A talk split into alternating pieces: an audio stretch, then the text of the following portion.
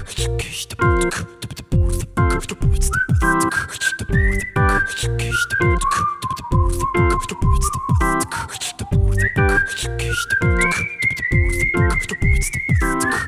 Freunde, herzlich willkommen zurück zum Airball Podcast. Chris, unser Season Preview Format geht wieder los und ja, wir haben zwei interessante Gäste. Ja, das haben wir. Wie üblich bei unseren Previews suchen wir uns Leute, die für uns die Arbeit machen und wir, äh, wir moderieren nur so ein bisschen durch. Dafür haben wir zwei Leute heute da für zwei Teams. Genau, der erste Gast, der ist schon ein altbekanntes Gesicht, der will wahrscheinlich zu seinem. Der will seinen Rekord wieder ausbauen. Genau, weil ich glaube, dass sein Podcast-Kollege zumindest ihm so langsam auf dem Spuren ist. Nein. Lorenzo, grüß dich vom Double Step Back Podcast. ich, ich, kann sogar, wenn du es schon ansprichst, direkt mal reinschauen, denn ich habe vor zwei, drei Wochen die ganze Sache mal aktualisiert. Du kannst ja Weile mal unseren zweiten Gast reinholen okay. und ich suche mir die Liste fix raus. Ja, also nochmal ganz kurz zu Lorenzo, halt der Rookie of the Year, der Podcaster, der NBA-Podcaster-Szene, beziehungsweise im Double Step Back Podcast oder wie hat sich dein erstes Jahr als Podcaster angefühlt? Es hat sich äh, super angefühlt und es hat auch, das habe ich jetzt in der Vorbereitung auch für heute gemerkt, äh, ein wunderschönen, äh, wunderschöne Grüße an alle da draußen erstmal. Und äh, der Hinweis, das lasse ich natürlich nicht auf mir sitzen. Also ich, äh, ich, bin, ich bin hier, um meinen, äh, meinen Top-Spot wieder zurückzuholen. Äh, hat sich super angefühlt und ich habe jetzt gemerkt in der Vorbereitung, dass ich mich mit der vergangenen NBA-Saison dann doch nochmal einen Tick intensiver beschäftigt habe, als das bislang der Fall war. Und das hilft jetzt wiederum mit den, äh, ich glaube, eher lauwarmen Takes heute zu. zu also ich, ich stelle euch gleich mal drauf ein, ich bin nicht euphorisch, was die, was die Atlanta Hawks angeht, was vielleicht gar nicht so schlecht ist als, als Fan, aber schauen wir mal. Äh, deswegen vielen Dank für die Einladung, ich bin bereit, ich freue mich sehr. Da kannst du zumindest nicht enttäuscht werden. Äh, wenn ich das richtig sehe, Chris, ist Lorenzo nur noch auf Platz 2, oder? Nee, nee, er ist schon noch vorn, aber äh, die Spitze ist ganz schön breit geworden inzwischen. Denn äh, ich glaube, als wir damals drüber geredet haben, war es auch schon Nummer 5. Dann fünfter Beitrag bei uns, das war Folge 200. Seitdem hat sich bei dir nichts getan, aber es sind vier andere dazugekommen, die auch bei fünf Gäst äh, Beiträgen sind. Nämlich der David Krutt, der Leo Möbius, der Julius und der Sven Scherer. Sind alle bei fünf, dann haben wir noch ein paar mit vier. Also du gehst heute wieder in Führung. Ich gehe heute wieder in Führung, alles klar. Habt ihr denn Julius ja. für eine, oder habt ihr einen der anderen fünf Dudes auch für eine Preview schon äh, mit drin? Ähm, David und Julius. Also ah, Julius, ja, ja. Wenn, er zu, wenn er mich in Dresden besuchen kommt, machen wir die Clippers und die Lakers Preview zusammen. Mhm. Und David Krutt tritt dieses Mal nicht für die Boston Celtics an, weil er sich ja so über Porzingis ärgert. Deswegen haben wir ihn für die Orlando Magic für sein neues Lieblingsteam eingeordnet. Ja gut, dann wird das, genau, das also wird eine heiße Sache im Laufe der Saison. Definitiv. Wir werden das auf jeden Fall weiterverfolgen und schauen mal, wer denn dann am Ende der Saison unser ja, häufigster Gast war. Genau. Und unser Neuling, sage ich mal, den wir zum allerersten Mal ein paar zu Gast haben, ist der Jonathan Hamacher. Jedes Mal zu hören, so ein bisschen bei jeden Tag NBA, wenn es um die Bugs geht, genauso wie heute bei uns. Und natürlich ein regelmäßiges Gesicht, was man auch auf Twitter nachlesen kann. Grüß dich. Hallo, freut mich sehr, dass ich da sein darf. Ganz kurz bei dir, da du ja das erste Mal hier bist, das ist halt die Tradition, wie gefühlt auch bei jedem Podcast. Ähm, wie bist du zum Basketball gekommen? Warum sind die Bucks dein Lieblingsteam? Wovon ich einfach mal ausgehe? Und wer ist dein Lieblingsspieler? Ähm, also bei mir hat das ein bisschen über American Football angefangen, eigentlich glaube ich wie fast jedem in der Jugend, irgendwann mit 14, 15 den ersten Super Bowl gesehen und da erstmal in, äh, in, die NFL reingekommen und sich halt darüber dann auch über andere amerikanische Sportligen interessiert wie zum Beispiel auch die NBA. Das ist dann relativ schnell bei mir so gewesen, dass ich mich dann fast ausschließlich nur für die NBA interessiere und jetzt beim Football zum Beispiel jetzt nur reiner Casual-Fan äh, bin. Und die Bucks habe ich dann auch ein bisschen über diesen ja, Weg kennengelernt, weil ich einfach in der NFL großer Packers-Fan war und dann irgendwie ja, dieser weit entfernte Wunsch von jedem, wenn es dann mal rüber in die äh, USA geht, dass ich dann eigentlich schon auch beim Basketball gerne ein Lieblingsteam hätte, das irgendwo in der Nähe von den Packers sind. Und da hat sich die Bucks halt angeboten und ich fand das Team halt dann auch sehr cool und wenn das am Anfang vielleicht so ein komischer Grund war, hat, also hat sich die Sympathie relativ schnell äh, verfestigt. Ähm, ja, genau, Lieblingsspieler, also natürlich kann ich jetzt irgendwelche Bugs-Spieler nennen, wie jetzt zum Beispiel, wo es eher Holiday das ist, aber ich mag eigentlich aufgrund meiner eigenen körperlichen Limitationen ähm, kleine Guards, die halt sehr ja, twitchy und fancy spielen. Und da würde ich jetzt zum Beispiel einfach als Beispiel mal Garland zum Beispiel nennen, der sich von der Art eigentlich sehr mag.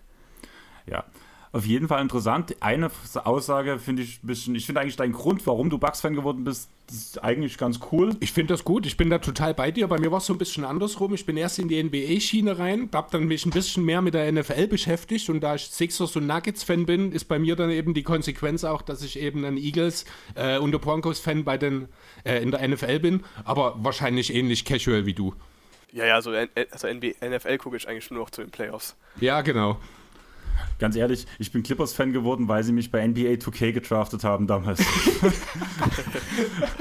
das war mein erster Kontakt, hab dann reingeguckt, okay, kein Team an der Spitze, sehr sympathisch. Ah, ja, ja, Aber ja, die ganzen ja, Minus Sachen. und Minus ergibt Plus, ne? Ja, genau. Und seitdem geht's bergauf, ich sag's immer wieder. Damals waren noch keine Playoffs drin. Aber ja, ähm, ein Team, wo es gerade auch ein bisschen schwierig ist, wo es jetzt nächste Saison hingeht, würde ich noch kurz vor den Previews ansprechen, weil ein gewisser James Harden hat jetzt in China eine Aussage gemacht, Chris, dass er dass Daryl Morey ein Lügner ist, dass er nie wieder für eine Organisation spielen will, wo Daryl Morey angestellt ist. Und er hat das selber nochmal wiederholt, um es mal zu unterstreichen. Wie geht's dir als Sixers-Fan damit? Ja, vor allem hat er auch zwei Tage später, ich glaube gestern oder vorgestern, wir nehmen jetzt Freitagnachmittag auf, hat er ja auch noch gesagt, wie toll es in China ist, wie sehr das, diese Liebe, die ihm dort entgegenkommt, äh, wie sehr er das wertschätzt, sage ich mal, und dass es ja eigentlich eine Schande wäre, wenn er nicht auch mal ein Jahr in China spielen würde. Mein erster Gedanke dazu war, schade, dass man keinen Trade mit der CBA machen kann. Ähm, Wolltest du dir Jim of Red Dead holen oder sowas? Oder? Alter, alles ist besser als diese, dieser Spaß. Ähm, ja, keine Ahnung. Ich ich weiß gar nicht, was ich dazu sagen soll. Das ist die ganze Geschichte ist vollkommen eskaliert. Äh, ich habe dir, ich glaube, die Woche irgendwann mal geschrieben, kann sein, dass Harden einfach nur will, dass Murray entlassen wird. Das ist nach wie vor irgendwie gefühlt das, was er was aus der Sicht von Harden das realistischste Szenario zu sein scheint, auch wenn er mittlerweile ja offen, also sich auch anderen Teams und Trades geöffnet hat, mehr oder weniger. Äh, ja, keine Ahnung, aber es ist natürlich ein schöner Dünpfiff von ihm gewesen, um dort die Sixers einfach nochmal ordentlich unter Druck zu setzen und äh, irgendwie seine Machtposition auszunutzen. Äh, ja, was haltet ihr davon? Ich halte es vor allem für nicht sehr clever von Seiten Hardens. Also er hat mit diesen Aussagen nochmal unterstrichen, dass er weg will. Schön, herzlichen Glückwunsch. Ähm, aber er hat, er hat sich selbst ja auch, also selbst wenn, sagen wir mal die Clippers, die, äh, die ja interessiert sein Nein. sollten. Nein. Also, ein, also wirklich ein zufälliges Team. Nehmen wir mal die LA Clippers. Also, wenn ich jetzt Clippers GM bin, dann bin ich doch jetzt mal auf einer Skala von 1 bis 10 mindestens drei Punkte runtergerutscht in Sachen Interesse für James Harden. Was, Definitiv. Ich verstehe, dass er sich irgendwo vielleicht gekränkt fühlt und dass da wahrscheinlich unter der Hand Versprechungen gemacht wurden, die dann jetzt nicht eingehalten wurden. Also ich glaube nicht, dass er einfach nur so rauskommt und Daryl Morey als Lügner bezeichnet. Aber er hilft ja sich selbst am allerwenigsten damit. Und jetzt bin ich sehr gespannt. Ich kann mir kaum vorstellen, dass noch ein Trade passieren wird jetzt in der nächsten, also vor der Saison. Das heißt, sehen wir James Harden im Training Camp. In Fettsuit? Ich würde fast vermuten, ja, weil ansonsten bringt er sich in die Gefahr. Habt ihr das neulich im, im Low-Post gehört, diese CBA-Regelung? Mit den 30, mit den 30 ähm genau, wenn er 30 Tage nicht erscheint, dass die Sixers ihn dann nächste Offseason einfach sperren können für Basketball weltweit quasi. das ist halt, das, das kann er ja nicht riskieren. So. Der will ja nächsten Sommer so oder so in irgendeiner Form nochmal einen Vertrag unterschreiben. Ich glaube nicht, dass die Sixers das machen würden. Es geht ja auch viel um, um Ruf und wie behandeln wir unsere Spieler und so. Aber wenn ich es jemandem zutraue, dann Daryl Morey. Ah, ich weiß nicht. Ich weiß nicht. Ähm, ich, ich verstehe es nicht ganz. Und ich habe auch. Ich merke, wie mir die Muße fehlt, mich wahnsinnig damit auseinanderzusetzen. Da geht es uns ähnlich. Jonathan? Ja, also ich, ich bin auch eigentlich von diesen ganzen Trade-Sachen mittlerweile fast eher genervt. Geht mir bei Lillard auch relativ ähnlich. Ich glaube, es ist halt relativ offensichtlich, jetzt wenn man das das Timing betrachtet. Da kam ja, glaube ich, einen Tag vorher der Report raus, dass die äh, Sixers auch irgendwie damit okay, oder aktuell halt nicht kurz davor sind, Harden zu traden. Das war, glaube ich, relativ offensichtlich einfach eine Antwort darauf. Ich nehme an, es ging halt darum, dass Harden gerne weg wollte. Ähm, und Maury, ja, also ist ja einfach Maury, dass er das nur macht, wenn da irgendwie ein Star zurückkommt oder irgendwas, auch irgendwas, was halt die Sixers beim Contenten hält. Und das ist halt einfach nach den aktuellen Playoffs und auch mit der Vertragssituation im Alter von James Harden halt fast unmöglich. Und Ja, und das ist eine schwierige Situation, weil ich glaube, also für, für die Sixers wirklich spielen wird er nicht mehr. Ich kann mir gut vorstellen, dass das dann irgendwie, entweder wird er halt eine Verletzung jetzt vorgeschoben oder es endet ein bisschen so wie bei Sims, dass der das Harden einmal mit, mit der Handy in der Hosentasche oder so trainiert und halt sehr lustlos ist und das kannst du ja als Sixers ja eigentlich auch nicht wirklich erlauben. Und ich habe ehrlich gesagt keine Ahnung, wie das ausgeht. Bin ich äh, wirklich gespannt, weil irgendjemand hat das auf Twitter geschrieben, ist halt ein bisschen dieses, ähm, wie, wie heißt es nochmal, Unmovable Object against äh, Unbreakable. Ja, Unmovable ist ja unbewegliches Objekt. Fall. Ja, das ist einfach, weil es keinen Markt gibt Un für ihn. Unstoppable, unstoppable Force gegen Genau das.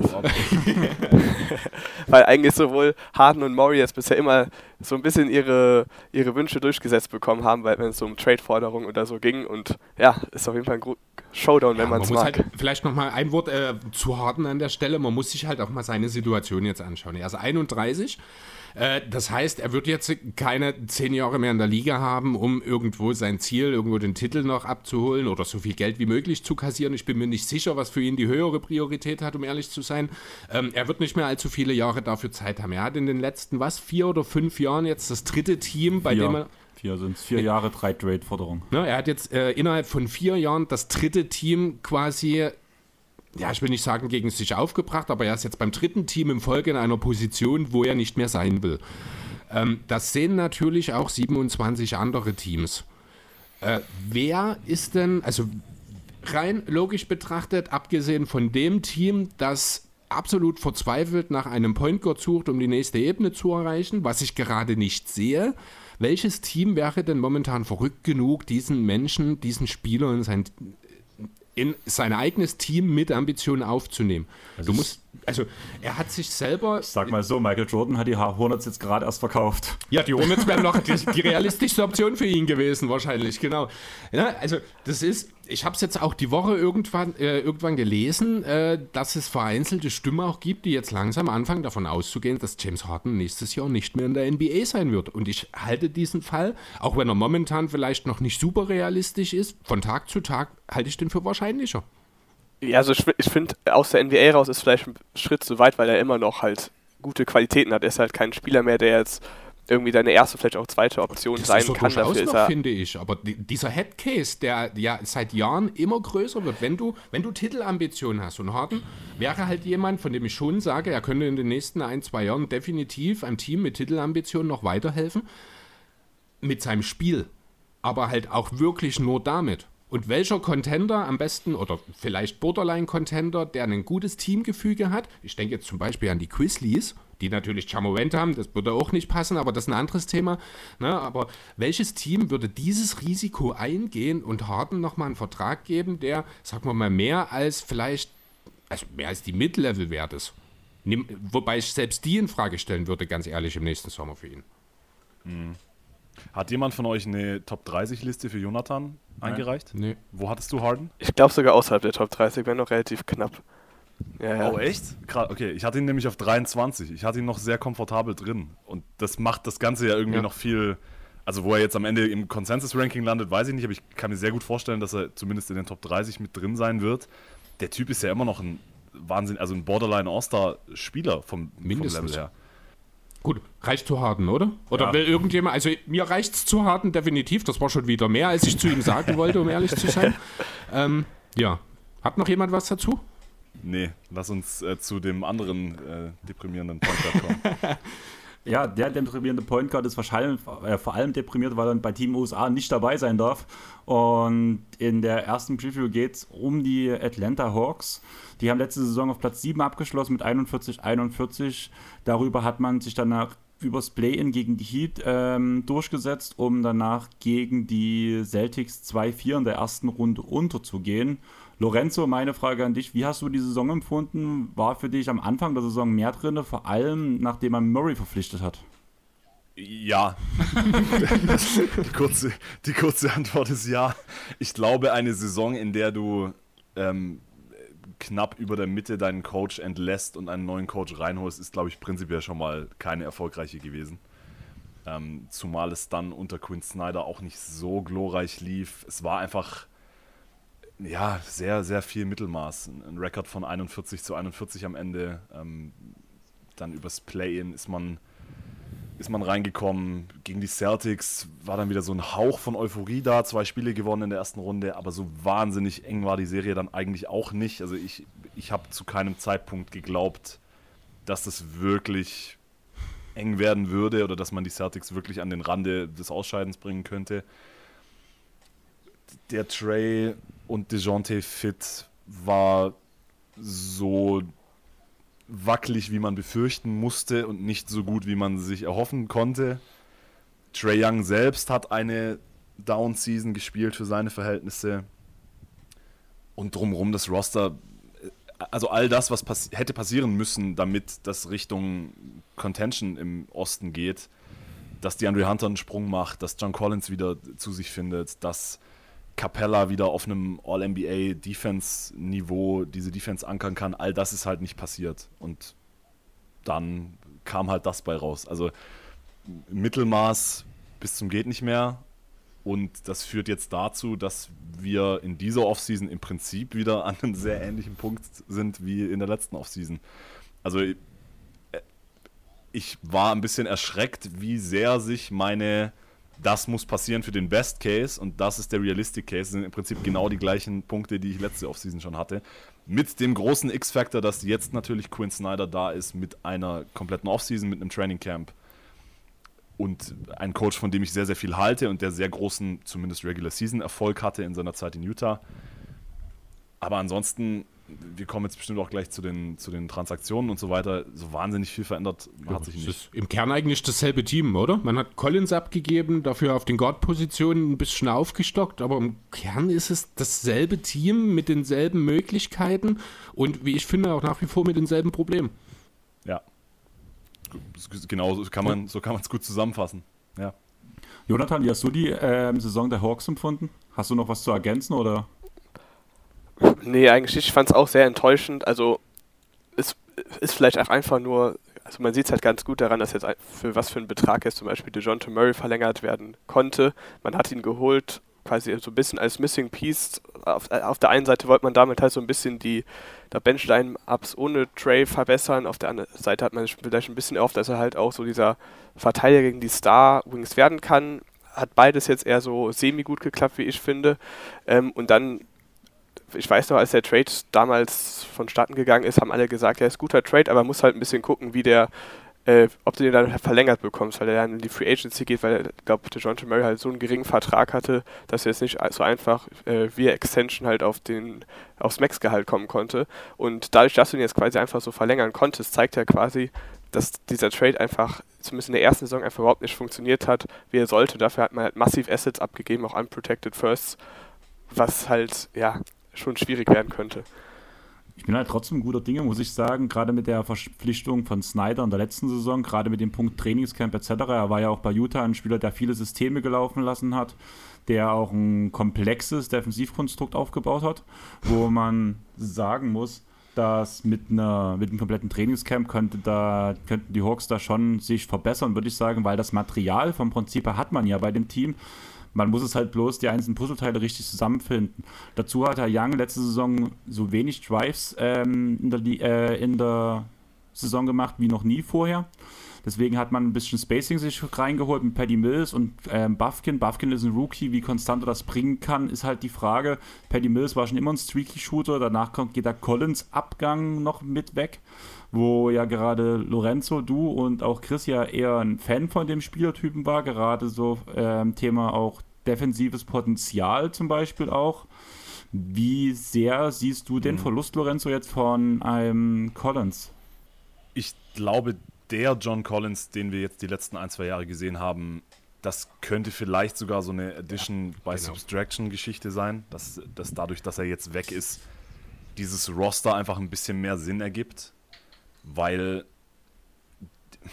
also John Collins auf dem Papier mit dem, dem Shooting, das er eigentlich mitbringt, aber eben seit einer Weile schon nicht mehr, seit er diese komische Fingerverletzung hatte, und aber auch der Rolling Gravity ähm, im Pick and Roll mit Trey oder mit DeJounte, das ist schon ganz cool, aber im Endeffekt ist es dann halt doch ein Spieler, der eigentlich eine größere offensive Rolle wollte und das auch zu Recht irgendwo, weil er eben, na, weil er halt besser ist, als die dritte oder vierte Offensivoption zu sein von einem solchen Team. Und auch mit den Trade-Gerüchten und immer mal wieder gab es da Spirenzchen zwischen ihm und Trey. Und also es gab immer mal wieder Gerüchte, dass es einfach auch in der Kabine nicht so ganz harmonisch abgeht. Und deswegen, ich fand den Gegenwert eine Katastrophe. Also der Trade an sich, ich würde den jetzt nicht als, als, als Sieg bezeichnen für die Hawks, weil Rudy Gay und zwei Seconds und wenn. Ja, genau, ist es draus geworden am Ende. Ist Rudy Gay dann auch schon wieder gar nicht mehr da. ja, es, ja, also das, ich kann mir kaum vorstellen, dass da nicht wenigstens ein bisschen mehr drin gewesen wäre. Aber der reine Fakt, dass er jetzt weg ist und dass zum Beispiel, da haben wir letzte Saison, wenn ich mich richtig erinnere, hier in der Preview auch schon drüber gesprochen, dass vielleicht Hunter ein bisschen mehr auf der 4 spielt. Da ist er eigentlich kein gut genuger Rebounder dafür, aber mal gucken. Jalen Johnson ist jetzt vielleicht bereit für eine etwas größere Rolle. Ich könnte mir auch vorstellen, dass er dann der, der fünfte Starter sein wird anstelle von Collins das finde ich okay. Also ich finde das Roster, so wie es jetzt dasteht, macht für mich ein bisschen mehr Sinn als noch letzte Offseason. Also das muss man, glaube ich, dem Hawks Front Office schon zugute halten. Aber auf der anderen Seite wurde auch wieder viel gespart in der Offseason. Es wurde wenig Substanz wirklich reingeholt, also bei aller Liebe für Paddy Mills und Wesley Matthews. Ich bin auch kein riesiger Fan von Kobe Buffkin, ähm, aber es gibt viele Leute, die sich wesentlich besser mit, mit dem Draft auskennen als ich, die ihn mögen. Ich frage mich so ein bisschen, was seine Rolle sein wird. Ich, ich sehe ihn am ehesten in dieser Aaron Holiday-Rolle von letztem Jahr, so als sechster, siebter Mann von der Bank, Backup Point Guard. Er ist defensiv solide, funktioniert on- und off-ball. Das, das Shooting ist die Sorge bei ihm. Ich kann mir schon gut vorstellen, er ist ein super Finisher. Ich kann mir vorstellen, dass er funktioniert, aber es ist auch also sollte jetzt tatsächlich der sechste ja, Mann gut, sein Sechs, sollen, das ist dann auch viel. Als sechster Mann ist ja eigentlich immer noch Bogdanovic da. Ich weiß nicht. Also es ist ja jetzt nicht so, dass er jetzt die Bank anführen sollte, theoretisch. Ja, das stimmt. Theoretisch ist ja auch eigentlich sollte ja bei den Hawks trotzdem immer ja. einer aus Young und Murray auf der Platte stehen. Das heißt, so, so richtig eine Bankline anführen würde er nicht müssen. Er hat also auch immer einen guten Playmaker ja. neben sich. Äh, ich kann mir schon vorstellen, dass Buffkin in alles in allen in diesem Konstrukt durchaus ich sag mal, seine Spuren hinterlassen kann, auch von Beginn, oder zumindest im Laufe der Saison bei den Hawks. Äh, wo ich in diesem ganzen Collins-Kontext vielleicht noch ein mhm. bisschen mehr Fokus oder auf wem ich ein bisschen mehr Fokus sehe, ist dann auch eher Sadik B. Den kann ich mir auch zum Beispiel gut vorstellen, dass er vielleicht die Collins-Rolle als Starting-Vierer übernimmt, weil er mhm. halt genau das mitbringt, was der Backcourt der Hawks braucht, zumindest offensiv. Er ist da äh, mehr der Wohlguy, das heißt, er muss, also der Rollenspieler, der jetzt nicht dasteht und ständig Bälle futtert, der kann das Spiel breit machen, er bewegt sich einigermaßen solide auch abseits des Balles. Sehe ich offensiv eigentlich als äh, guten Fit wie das bei, ob das dann er oder Jalen Johnson, das sind die beiden Namen, die ich auch im Kopf hatte, ähm, würde auf jeden Fall rein der Teamchemie und im Zusammenhelfen, das sehe ich äh, wie du. Ich fand auch die Begrifflichkeit sehr schön, letzten Endes Addition durch Subtraktion, auch wenn es ein Scheißdeal war für die Hawks, ist es eigentlich im Ergebnis okay. Mhm. Ich habe noch eine Spielergeschichte, weil das fand ich sehr interessant. Ähm, wie hoch seht ihr die Wahrscheinlichkeit, dass Clint Capella diese Saison bei den Hawks anfängt zu spielen? Oder die Saison beginnt zu spielen. Laut. Also, ob er zu Saisonbeginn noch da ist. Ja. Okay. Laut hm. BetUS Sportbook ist der Starting-Sender, der, höchst, der höchstwahrscheinliche Starting-Sender der Dallas Mavericks am Clint ersten Spieltag Clint Capella. Okay. Also ich würde hier auch eine, ich würde hier eine klassische 50-50 Chance geben. Als ich das gesehen habe, ich habe das erst in einem Podcast gehört, ich glaube bei Locked On NBA kam das oder sowas, oder das, wo ich bei äh, dem Hawkspot von Locked On reingehört habe. Und da habe ich halt geguckt und es steht halt wirklich eins zu eins noch drin, dass der mit der höchsten Wahrscheinlichkeit bei den Mavs zu starten am Eröffnungsabend der Saison. Ist ja noch ein bisschen Zeit. Ja, das kann, das kann gut. Also generell muss man natürlich alles so ein bisschen mit dem Sternchen versehen, dass hier noch was passieren kann. Also man hatte damit gerechnet. Ich glaube nicht, dass die Hawks fertig sind jetzt mit der Offseason. Also das wäre, das wäre enttäuschend. Aber ich, ich denke auch, dass wenn es einen guten Trade gäbe für Capella, würde ich mich fragen, warum der noch nicht passiert ist. Also mhm. ich weiß nicht, wartet man jetzt auf den Lillard Domino-Stein? Weiß ich nicht, glaube ich nicht. Und dann, wie hoch ist halt Capellas Wert jetzt gerade? Also ich fand seine Saison jetzt wieder besser als die davor, aber halt nicht überragend. Seine Rolle bei den Hawks ist ziemlich in der Schwebe, weil ich, also ich habe auch letzten Sommer schon in den Raum geworfen, ob es nicht vielleicht schon an der Zeit wäre, Onyeka Okongwu äh, immer mehr ranzuführen und ich glaube, das ist passiert und ich könnte mir vorstellen, dass er jetzt dann auch soweit ist, vielleicht diesen Starting-Job zu übernehmen. Aber die Frage ist halt, was bekommt man für Capella und was bekommt man, das einem hilft? Ähm, ich denke, sie haben sich diesen Chip noch in der Hinterhand behalten wollen für mhm. einen Siakam zum Beispiel. Das war ja ein Gerücht, das irgendwie rumgeschwirrt hat, das mir sehr gut gefallen hätte, aber es scheint ja jetzt so zu sein, dass er eher in Toronto bleibt.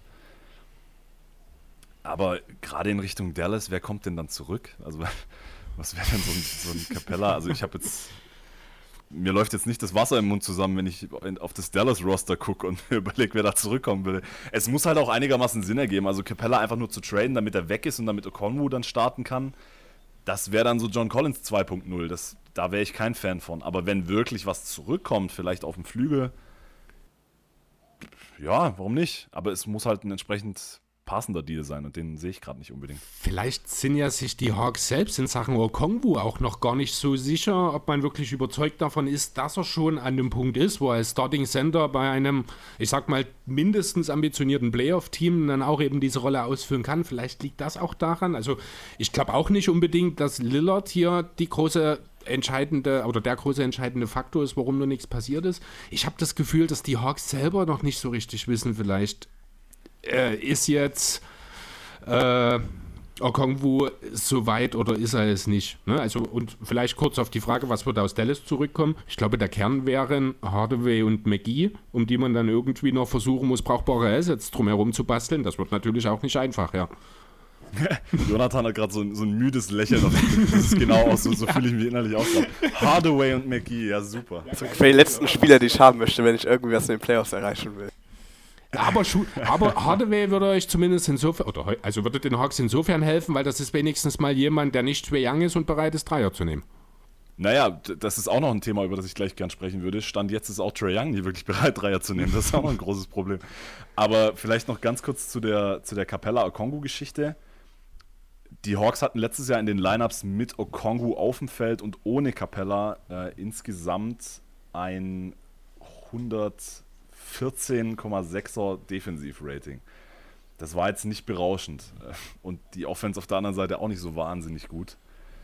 Ich, ich, würde, also ich würde gerne glauben, dass er so weit ist, diese Rolle zu übernehmen. Natürlich vor allem als defensiver Anker. Also ich glaube, in diesem Hawk-System an der Seite von Trey, an der Seite von Murray, brauchst du keinen wahnsinnig versierten Offensivcenter. Das reicht ab, absolut, wenn du Roll Gravity hast, äh, vertikales Spacing liefern kannst aber defensiv ist halt der Knackpunkt. Bei einem Team, bei dem das restliche Personal auch nicht so wahnsinnig rosig ist, defensiv. Äh, ich bin tatsächlich, ich würde dazu tendieren, ihm das zuzutrauen jetzt. In seiner, in seiner dritten Saison ist es dann, glaube ich, oder? Wann wurde er gedraftet? Oh Gott. Er ist die vierte jetzt, ich glaube, oder? Moment, ich guck ist die mal vierte rein. schon? Die Experience. Das sollte ich Moment. wissen als Hawks-Experte. Ja, er geht in seine vierte Saison jetzt. Geht in die vierte schon. Ja, gut. Aber, gut, aber er hat eine, also er hat in seinen ersten beiden sehr wenig gespielt. Er war, er kam, glaube ich, ja verletzt in die Liga und dann im zweiten Jahr hat er auch, also ja. wir haben ihn jetzt quasi das erste Mal so richtig äh, gesehen. Und er hat auch letzte Saison schon 18 Spiele gestartet. Seine Minuten haben sich stetig, also 23 Minuten pro Spiel letzte Saison. Da würde ich, also da würde ich mir, egal ob er jetzt startet oder nicht, oder ob Capella bleibt oder nicht, ich würde mir wünschen, dass das noch weiter hochgeht. Wer, wer, wäre denn der Backup? Jetzt mal angenommen, es kommt wirklich ein Trade äh, zustande, der Capella woanders hinschickt. Dann müsste ja zwangsläufig auch in irgendeiner Form ein Backup-Sender zumindest noch äh, im Gegenwert dabei sein, weil ansonsten haben ja die Hawks eigentlich kein großes Personal mehr. Das stimmt, aber da mache ich mir keine große. Also, entweder kommt McGee oder, also ich glaube, ein Backup-Center ist der Spielertyp, den du am ehesten halt irgendwie fürs Minimum oder ein Buyout im Laufe der Saison oder so. Also ich glaube, so einen Typen, der dir so 10 bis 15 Minuten irgendwie auffüllen kann und ein paar Rebounds holt und ein paar Fouls zieht.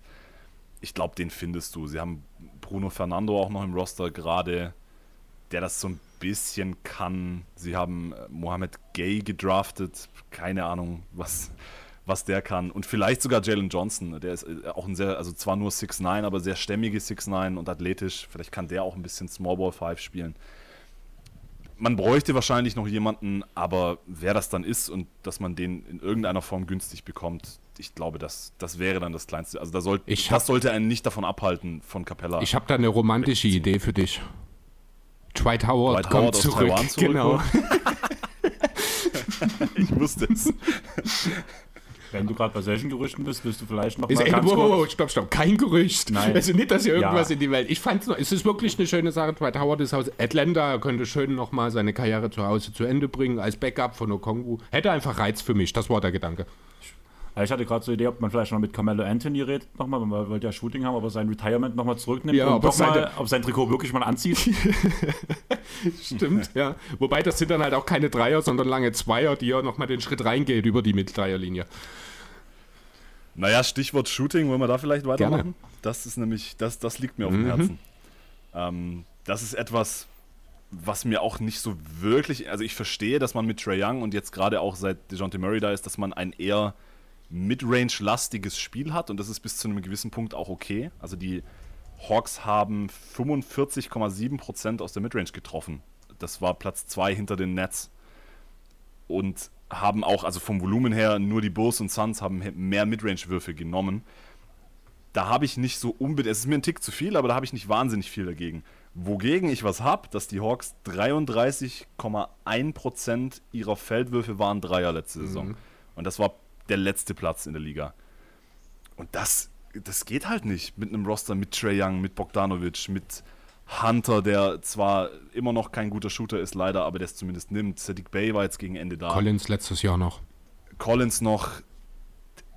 Ja, und das ist etwas, da gehe ich stark davon aus, dass sich das unter Quinn Snyder jetzt ändern wird, weil, also Snyder war 21 Spiele lang der Coach. Jetzt letzte Saison, er hat irgendwann 28. Februar oder so hat er übernommen. In dieser Zeit hat sich die Offense schon merklich verbessert. Also davor waren sie die elftbeste Offense der Liga und äh, unter Snyder dann natürlich Small Sample Size, aber dann eben die viertbeste. Die Defense ist ein bisschen schlechter geworden, aber das verschweigen wir jetzt mal. Und die Dreierfrequenz ist leider noch nicht wirklich hochgegangen, aber das war ja etwas in Utah. Also die letzten beiden Saisons äh, hatte Utah eine Dreierfrequenz von knapp 47 bzw. knapp 49 Prozent. Das war jeweils Spitzenwert der Liga. Wäre es auch dieses Jahr. Das ist etwas, wovon man ausgehen kann, dass sich das ändern wird. Snyder hat leider nicht ganz das Personal, das er in Utah hatte in dieser Hinsicht. Also dieses Roster ist shooting-technisch immer noch nicht geil, aber es ist definitiv besser als letzter Platz in der Dreierfrequenz. Zumal sie 35% ihrer Dreier getroffen haben, was auch nicht überragend ist, aber das war wenigstens Platz 22 in der Liga. Also das Dreiervolumen muss hochgehen. Kurz gesagt, äh, das ist etwas, das beginnt mit Trey Young. Er hatte das niedrigste Dreiervolumen seiner Karriere, was zum Teil daran lag, dass er sie einfach nicht gut getroffen hat dieses Jahr. Ich habe die Hoffnung, dass das wieder bergauf geht. Auch da würde ich Jonathan kurz fragen, wo hattest du Trey in deiner Top 30? Hattest du ihn drin? Ja, auch knapp raus. Äh, Auch knapp, oh Gott. Es, äh, Da habe da hab ich im ihn Discord schon, schon gut, äh, viel diskutiert. Also es ist auch gleich, gleich mit Harden. Ich mag einfach nicht so diese Spielertypen, die jetzt so erste Option sind, aber nicht, halt nicht auf diesem Elite-Niveau wie jetzt ein Doncic zum Beispiel, aber dafür halt so Offball und defensiv große Probleme haben, habe ich dieses Jahr sehr stark abgestraft. Ich weiß nicht, ob das vielleicht richtig Dann, ist, dann aber. hast du Garland hoffentlich auch nicht, weit, äh, nicht mit dort drin. Also Garland war ein Tier mit Young. Ich glaube, Young habe ich dann letztendlich irgendwie auf 31, 32 gehabt und Garland habe ich den 30. Spot so ein bisschen aus persönlichen Stylegründen gegeben. Na gut. Kann, kann ich aber gut verstehen. Für mich ist Garland eher ein Teamspieler, der seine Mitspieler auch besser macht als Young. Ich glaube mag genau, sein, ja. ich mag, finde denke halt auch genau dieses Problem ist das, warum er nicht zu Team USA eingeladen wurde. Das- weil er für mich kein richtiger Anführer für ein Team ist, weil er kein Teamplayer ist, sondern ich finde halt, ähm, Young hat so diesen, er spielt eher für sich, finde ich, während Garland zum Beispiel fürs Team spielt. Äh, da hast du durchaus einen Punkt, der wird auch sicher seine Rolle spielen. Ich glaube aber auch, dass die Erfahrung im Team USA einfach mit kleinen Guards, ich denke da an den Donovan Mitchell, der beim letzten Turnier zum Beispiel auch wirklich nicht, also schon, äh, sagen wir mal einfach seine Probleme hatte. Ich denke da an den Kemba Walker in der Vergangenheit zum Beispiel und auch wenn ich mir das Roster von Team USA jetzt ansehe, da ist da kein Typ, kleiner Point Guard wie so ein Trey Young ist dabei. Also ich glaube, das ist so einfach eine, eine grundsätzliche Geschichte, warum Young nicht dabei ist. Dieses Jahr, in der. Vergangenheit, aber war das sicherlich, hat das auch mit seiner. Persönlichkeit. Ja, aber Brunson ist ein Bulle. Brunson mit seiner Art zu spielen, äh, der ist ja quasi gemacht für den Fieberbasketball. Ähm, da sehe ich schon nochmal große Unterschiede in der Art und Weise zu Jan. Aber ich gebe dir recht, natürlich auch das persönliche Thema, ich würde sicher eine Rolle spielen. Dann würde ich halt nicht von kleinen Guards reden, sondern von Leichtbauguards, weil äh, Brunson... Ja, okay, ja, halt, ich, ja, ich, ich tue mich schwer damit, Brunson als kleinen Guard zu sehen, weil der ist so breit wie hoch gefühlt. Deswegen. naja, der, jedenfalls habe ich Trey Young auf 20. Oh, das ist aber das auch die könnte sein, dass das ein bisschen zu sehr, zu sehr äh, der, der Wunschvater des Gedanken ist. Aber der Typ hat halt trotzdem noch 26 und 10 aufgelegt. Und in der Playoff-Serie gegen die Celtics, wenn auch mit wirklich nicht geilen Effizienzzahlen, da waren es dann 29 und 10. Er ist immer noch einer der zwei, drei besten Playmaker der ganzen Liga, vor allem aus dem Pick and Roll. Also es war mir ein bisschen zu viel, wie er abgestraft wurde. Ich verstehe, wo es herkommt, weil es einfach wirklich die Scoring-Effizienz, das Dreier-Volumen, die Dreier-Quote, es muss alles True Shooting, Offensiv-Rating war alles nicht geil. Das sollte wieder hochgehen, aber ich glaube, wir sind nicht weit davon entfernt, Trey Young plötzlich wieder als All-NBA-Kandidaten und No-Brainer All-Star zu bezeichnen. Und ich habe die Hoffnung, dass er diesen Schritt in die richtige Richtung wieder machen kann. Die Defense wird nicht besser. Und ich habe inzwischen auch, bin ich nah dran, den Glauben aufzugeben, dass das Off-Ball-Game besser wird. Aber auch da ein komplettes Training Camp jetzt nochmal an der Seite von Murray unter Snyder. Wer weiß, also es, es braucht ja auch nicht viel. So, der muss ja jetzt nicht plötzlich Steph Curry-like 15 Catch-and-Shoot-Dreier pro Spiel nehmen, aber so ein bisschen würde schon viel helfen. Und ich, ich bin, ich weiß nicht, ob das töricht ist, aber ich bin optimistisch, dass Quinn Snyder und dass dieses Personal das vielleicht so ein bisschen dann doch noch aus ihm rauskitzeln. Da bin ich durchaus bei dir auch. Also diese Hoffnung äh, eben mit neuem Coach und dem gemeinsamen äh, Vorbereitungslager glaube ich eben auch, dass wir dort vielleicht jetzt nicht unbedingt, wie du schon sagst, jetzt Trae Young nur noch wie einen wahnsinnigen Offball durch die, äh, um die Blöcke rennen sehen. Aber ich kann mir schon vorstellen, dass so im Rahmen der Implementierung des neuen Systems auch ein Trae Young sich häufiger mal ein bisschen abseits des Balles bewegen wird. Ja, aber ganz ehrlich, haben wir nicht davon letzte Saison geredet, dass er bei ein paar Preseason-Spielen Offball agiert hat so gefühlt jedes Preseason-Spiel ein Viertel. Wir gesagt haben, er probiert es, sieht eigentlich ganz gut aus und danach in der Saison haben wir es kein einziges Mal gesehen. Ja, aber auch er wird ja langsam an den Punkt ja, kommen, äh, wo er sich dessen bewusst werden muss, dass sein Ruf in der Liga wahrscheinlich früher oder später sehr entscheidend damit zusammenhängen wird, wie er sich halt auch ja, als Teil des Teams gibt.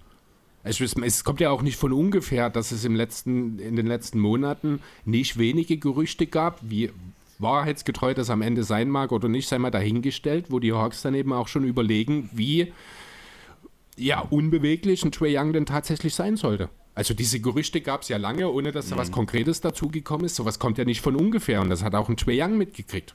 Es gab ja auch diese Umfrage letzte Saison, der overratedste. Spieler der NBA, Trey Young, was von den Spielern gewotet wurde. Auch sowas, das sind alles Sachen, äh, du kannst auf zwei Arten darauf reagieren. Du kannst trotzig denselben Mist weitermachen oder du kannst halt dir daraus die richtigen Sachen ableiten und an deinem Spiel arbeiten. Und darauf wird es wahrscheinlich sehr entscheidend für Trae Young in dieser Saison ankommen. Für seine wahrscheinlich auch langfristige weitere Karriere, in welchem Standing er sich da bewegt. Ich würde ja nochmal. Und auch da bin ich sehr schnell bei, bei also ganz kurz noch, sorry Jonathan, auch da bin ich sehr schnell bei Quinn Snyder. Also ich hatte halt bei Nate McMillan überhaupt keine Hoffnung, ja. dass er es schafft, ihm das einzubläuen. Bei Quinn Snyder habe ich diese Hoffnung. Ob da, wie gesagt, ob das jetzt völlig fernab der Realität ist, weiß ich nicht. Aber hier hast du einen Coach, der hat enorme Erfolge gesammelt in der, in den, in der Regular Season zumindest. Er hat es zum Beispiel mit Donovan Mitchell geschafft, einen Guard auf mehrere neue Level zu heben. Der hat ein System, das er durchziehen möchte und er hat, glaube ich, auch die Autorität, das durchziehen zu können. Das hatte Nate McMillan beides wahrscheinlich nicht. Also wenn es jemand schafft, Trey Young dazu zu bringen. Also ich glaube, es geht halt darum, du musst ihm zu verstehen geben, warum er das machen soll. Du kannst ihm nicht einfach nur sagen, mach das. Ich glaube, das haben wir inzwischen gelernt. Du musst ihn dazu bringen, dass er wirklich auch einsieht, warum das nötig ist für seine Entwicklung. Und da habe ich die Hoffnung, dass Quinn Snyder das könnte. Ja, da muss ich eigentlich gar nichts mehr dazu sagen. Ich wollte eigentlich genau das Gleiche sagen, dass halt mit Quinn Snyder halt auch okay. ein, äh, jetzt ein Coach einfach ist, der jetzt auch quasi in Utah schon bewiesen hat, dass er halt so mit relativ äh, vielen Ballhändlern einfach ein saugutes System etablieren kann. Er hat ja auch mit Collins, mhm. äh, nicht, mit Conley und, ähm, und Mitchell halt auch zum Beispiel auch zwei Guards gehabt, die halt viel mit dem Ball machen und das kann man ja zumindest ein bisschen auf DeJounte Murray und äh, Young übertragen, auch wenn es natürlich vielleicht Unterschiede noch gibt, aber der hat, der hat einfach schon einen Blueprint in der Liga, wo der jetzt sagen kann, Trey, ich habe das hier da auch so geschafft.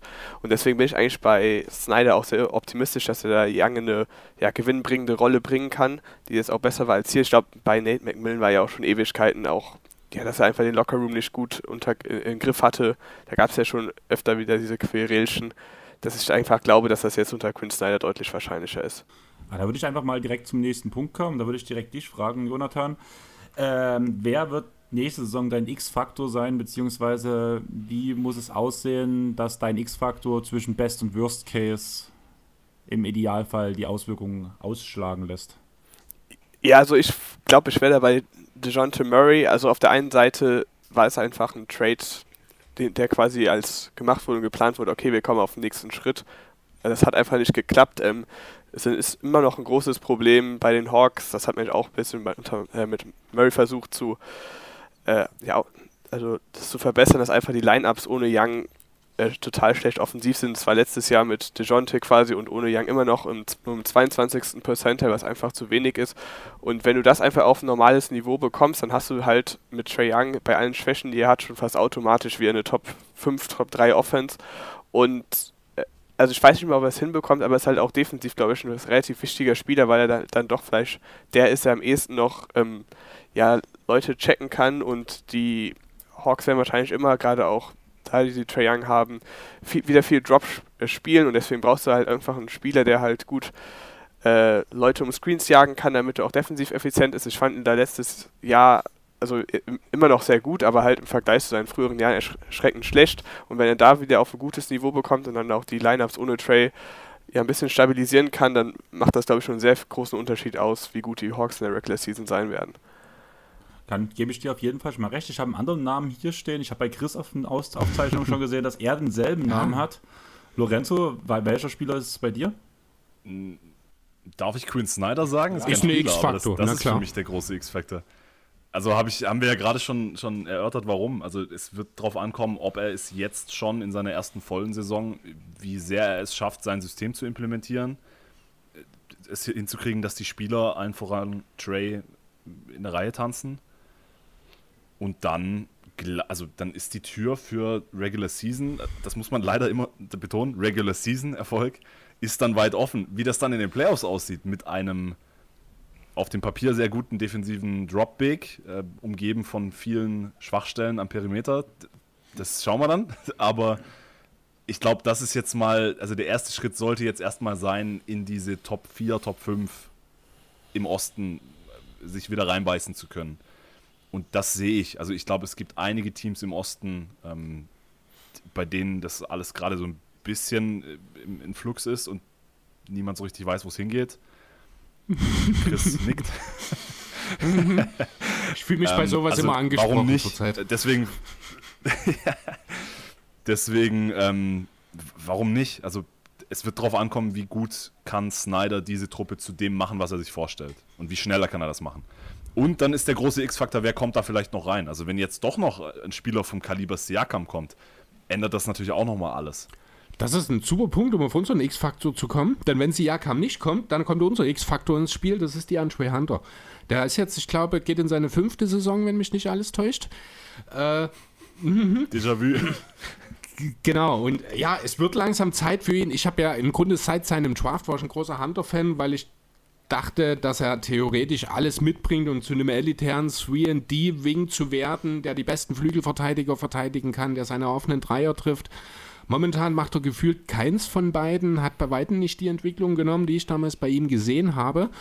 Ähm, ja, aber genau darauf kommt es an. Also ich sehe das Talent immer noch in ihm. Wenn er diesen Schritt machen kann, dann glaube ich, wäre es trotzdem noch clever für Siakam zu traden, wenn man kann. Dann ist es aber vielleicht gar nicht mehr so zwingend nötig weil man in Hunter theoretisch schon, ich weiß jetzt gerade gar nicht genau, wie groß er ist, ob das passt, aber ich glaube schon, ja, 6,8, das müsste eigentlich passen.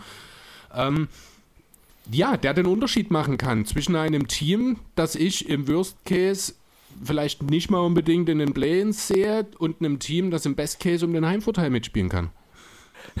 nee, ich wollte einfach sagen, dieser Spielertyp DeJounte Murray, äh, nicht DeJounte, De, äh, DeAndre Hunter, oh, schwierig mit den Namen, ähm, ist ja auch genau der, der in, eigentlich in so einem Trae Young-System perfekt passt einfach, weil du brauchst ja, gerade wenn du so, so ein bisschen so einen heliozentrischen Ballhändler hast, am besten viele Shooter, die dann auch im Idealfall noch ja, den Ball einfach auf den Boden setzen können und Closeout attackieren. Und ich glaube, Hunter muss einfach vielleicht ein bisschen diesen Schritt nehmen, dass er seine Rolle einfach akzeptiert und dass so ein bisschen halt vielleicht Wiggins light wird, dass er halt dadurch, dass er weniger macht, einfach viel wertvoller für das Team wird. Und ich glaube, das ist halt in jungen Jahren schon schwer zu akzeptieren, weil man sich dann halt noch ein bisschen ausprobiert. Aber wenn das wirklich hinbekommt, glaube ich, hat er vom Talent her, also ich bin bei Hunter komplett raus, was irgendwelche Star-Upside äh, angeht, aber ich glaube immer vom Talent her, dass er da eigentlich ein sehr wertvoller Rollenspieler werden kann. Ich glaube, der muss halt ein bisschen auch persönlich akzeptieren, mal so einen Schritt zurückzugehen. Ich glaube, das muss er gar nicht in dieser Saison, da ja durch den Abgang von Collins Würfe frei geworden sind. Ja klar, aber ich glaube einfach nur, dass also die Mehrheit der Würfe sollten immer noch von Young und dann am besten danach von Murray ähm, genommen werden. Und es war halt bei ihm auch dann, also zumindest wenn ich, ich äh, könnt natürlich gerade Lorenzo besser beantworten, aber ich fand zumindest immer, wenn ich die Hawks gesehen habe, war es dann doch trotzdem viel, dass er dann auch versucht hat, ein bisschen zu viel selbst zu kreieren, was er einfach, was einfach nicht seine Stärke ist. Und also ich finde das in jungen Jahren nicht schlecht, sich, also nicht schlecht, äh, sich auszuprobieren, aber so diese Upside, dass er irgendwie wirklich gut kreieren kann, bin ich bei äh, Hunter sehr raus. Also dir geht es weniger um die Anzahl als um die Art der Würfe.